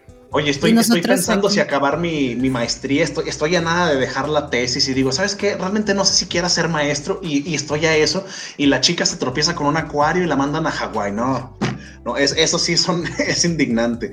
Oye, eh, pero, pero lo que dice Jorge también es cierto, o sea, si, en el, si, si hubo un episodio en el que hacen tanto énfasis en cuidar a la personaje, en mostrarte lo que hay que mostrar y resaltar lo bonito, este cambio drástico, pues yo creo que sí va en favor de la historia. O sea, quiero pensar, quiero pensar No, que va en hasta favor ahora de la historia. Hay- hasta ahora yo he conseguido maneras de justificarlo, pero no voy a negar que que estuvo raro, ¿no? O sea, te da un olor extraño ahí. Sí, sí, sí. Ojalá en siguientes huele a oso mal bañado. Ojalá en siguientes episodios pueda disiparse esa duda y que solamente haya sido de que la historia ameritaba que quedara claro que entre las chicas puede haber un interés y una, eh, no sé, exploración, digamos, de algún tipo. Y nada más. Pero No, si sigue me esa línea, hasta, hasta normal en un internado de solo chicas claro, y esta niña que en su vida ha tenido compañeras de clase que sea así de lanzada, ¿no? O sea, que nadie le ha dicho, oye, no, no le estés agarrando las piernas a tus compañeritas ni diciendo que tienen bonitas piernas, porque, o sea, sí, Sí, no, no. hay límites, eso, conocer a la gente primero, esto se puede malinterpretar. Bueno, Y capaz eso que tiene una mamá viene perezosa como las mamás de Twitter que se quejan de, de- de los capítulos de Demon Slayer y no le quiere explicar cosas Ah, obvias a su hija. Puede ser. Claro, y, y- y por supuesto que todo viene a raíz de, de que ella pues estudió la primaria sola, ¿verdad? O sea, es, es- sí, sí viene justificado bien. Yo no recuerdo una primaria tan vacía desde las de Higurashi y acabó muy mal. Entonces, este, Es- eh, eh, en ese sentido está muy, muy bien toda la, la- el mundo de la niña, pues, o sea, por qué es así, todo eso.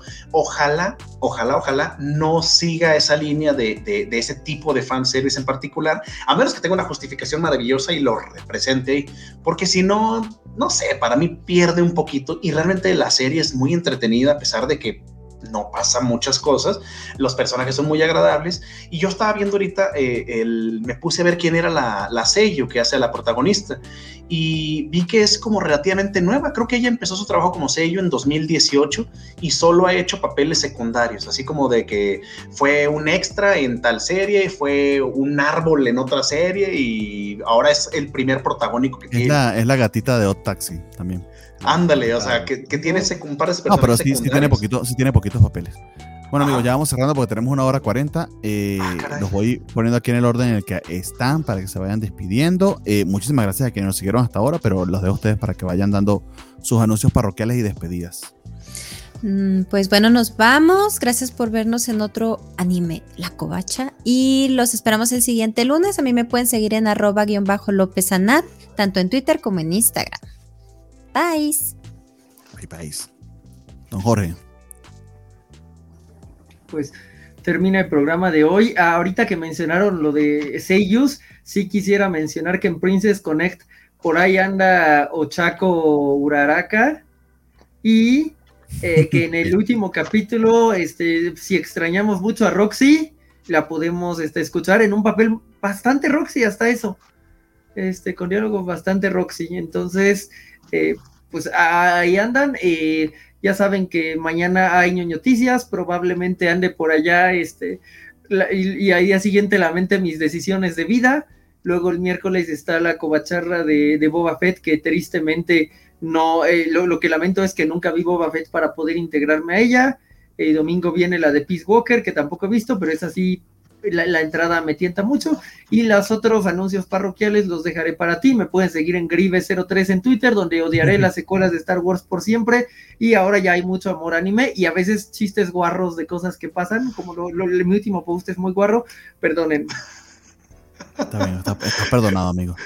Está genial que se hace la descripción de qué va a encontrar en el Twitter. Yo, yo realmente es una mezcolanza de lo que veo al día que me da coraje, lo subo. Lo que me hace feliz, lo subo. Y lo que está en medio también lo subo. Entonces, no tiene sentido. Pero bueno, eh, como siempre, agradecer a todos los que nos dan, nos ven, todos los comentarios, un, un montón de comentarios, qué buena onda. Y me gusta que se pueda ver, este, tratar de contestar todo lo posible. Siempre está, a mí me hace muy genial esa idea de, de, de la interacción. Entonces, pues se agradece que todos escriban, incluso en Twitter y todo eso, pero pues bueno, agradecerles, nos vemos la semana que viene y ahí están por ahí las redes, bueno, ahí está Félix ahorita, que no va a poder dormir por Higurachi, pero abajo de Félix probablemente vengan lo de las redes y si no, estamos en arroba rafaelus33 en Twitter, en Instagram Ahí lo pueden ver. y, y, y, y, pues en todas las demás redes sociales que me encuentren por ahí, probablemente voy a estar, pero bueno, LinkedIn salud. y si les parece Ah, sí, sí, contrátenme un día. Tinder. No, Tinder no, fíjate, nun- nunca he creído en el poder de Tinder, no me gusta Tinder. Ok. Pero eso lo dejamos para otra plática. A, a quienes les parece sexy, pues no lo busquen por ahí. Muy bien, amigos. Este, a ver, aquí está la, la parrilla de programas. El día de mañana tienen noticias edición hipernocturna, que casi que se lo hacen el miércoles. El miércoles a las 5, eh, Covacharla de Boba Fett, que eh, está por terminarse esa serie, creo ya, o muy cerca. Eh, eh, los jueves es o de Covacha en vivo o de eh, ñoñonautas. Creo que va a haber ñoñonautas esta semana por segunda ocasión, si mal no recuerdo, pero bueno, si no, estén allí pendientes de las redes Covachas que ahí se los aclaran.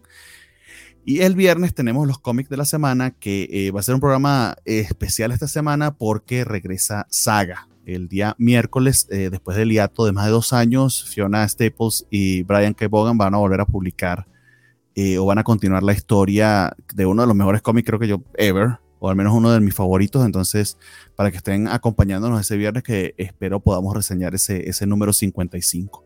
Si aún alguno de ustedes no ha leído Saga, no puede hacer más que recomendárselo. Es uno de los mejores cómics de la historia y súper, súper recomendable para inclusive gente que no, no, le guste mucho los cómics. Entonces tengan eso allí en cuenta. Y el sábado están los viejitos de Cobachando, que si no sé de qué van a hablar esta semana, no me han dicho, pero si por ahí nos está siguiendo Spider Games, pues para que nos comente de qué va a ir el, el programa.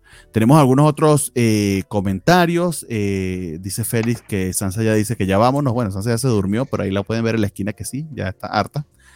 Te preguntan, Jorge, que si terminaste el acuatopo. Creo que sí. No. ¡Ah! Qué mal. Bueno, Oye, Bernie, perdón. Dro dro dropeó a Boji. ¿Qué pasó? Ahorita que me acuerdo, ahorita que hablabas de lo de Cobacheando, creo que vi algo en Twitter de que iban a hablar el sábado de mangas. Ah, bueno, o sea, nos siguen robando los temas. No, no, no, no, no, o sea, yo veo que van por un buen camino, o sea, digo, Va, me da gusto. Sí, para convertirse gusto. en la covacha anime 2.0, pero bueno, vayan, síganlo. Hace muy buenos comentarios. El último programa estuvo genial. Estuvo muy bueno. De este juego entre DC y Marvel. Eh, yo aproveché y dejé un par de comentarios porque estuvo bien, bien cagado. Sobre todo el enano que aparentemente está obsesionado con Thor, eso estuvo muy bueno. Eh, y, y, a ver, a ver, a ver, ajá, Slayer se despidió eh, y Félix nos pregunta, creo que por ahí preguntó, no, no vi la pregunta. Era sobre Kobayashi y Off, ¿no? Uh -huh. eh, no, Off Taxi es para adultos. Eh, Félix, en Crunchy o en Funimation, eh, a veces pasa muy chiquito y por eso uno a veces lleva unas sorpresas desagradables, pero están, te aparecen las clasificaciones. En Funimation sí creo que sí lo ponen bien grande, si es SEO, es algo por el estilo, pero Taxi no es para adultos. Sí, no, Taxi sí estaría complicado para... Kobayashi sí, no sé. Kobayashi nomás por los momentos raros que tiene, pero yo creo que todavía está más fácil que Odd sí, Taxi. Taxi se me hace más complicado. Para, para niños pequeños no. Pero bueno. Lo que sí es que siento que Kobayashi en la versión china yo lo aguantaría más. Ah, que está súper censurada, ¿no? Que le, le, quitaron trama a, a, la dragón y eso lo haría tanto, tanto más llevadero para mí. Pues sí. No, la, eh, o sea, Kobayashi creo que sí para, pero no tan chiquitos, o sea, no sé, te, te, tienes que ver ahí la clasificación a ver qué les diga, qué les dice. Ah, nos dice Alejandro García que es programa deportivo. Cree, o sea que uno está seguro. Qué bueno saber ah. que el productor no sabe de qué va a ser el programa. Pero véanlo el sábado porque puede ser una sorpresa. Bueno, amigos, ya nos despedimos porque vamos muy largo. Eh, Nantes nos está mirando feo. Este, vamos con el auto. Cuídense mucho. Bájale volumen a sus audífonos. Vamos con otro nuevo. Vamos a estrenar otro que nos hizo Valentín. Cuídense mucho. Ah, qué elegante.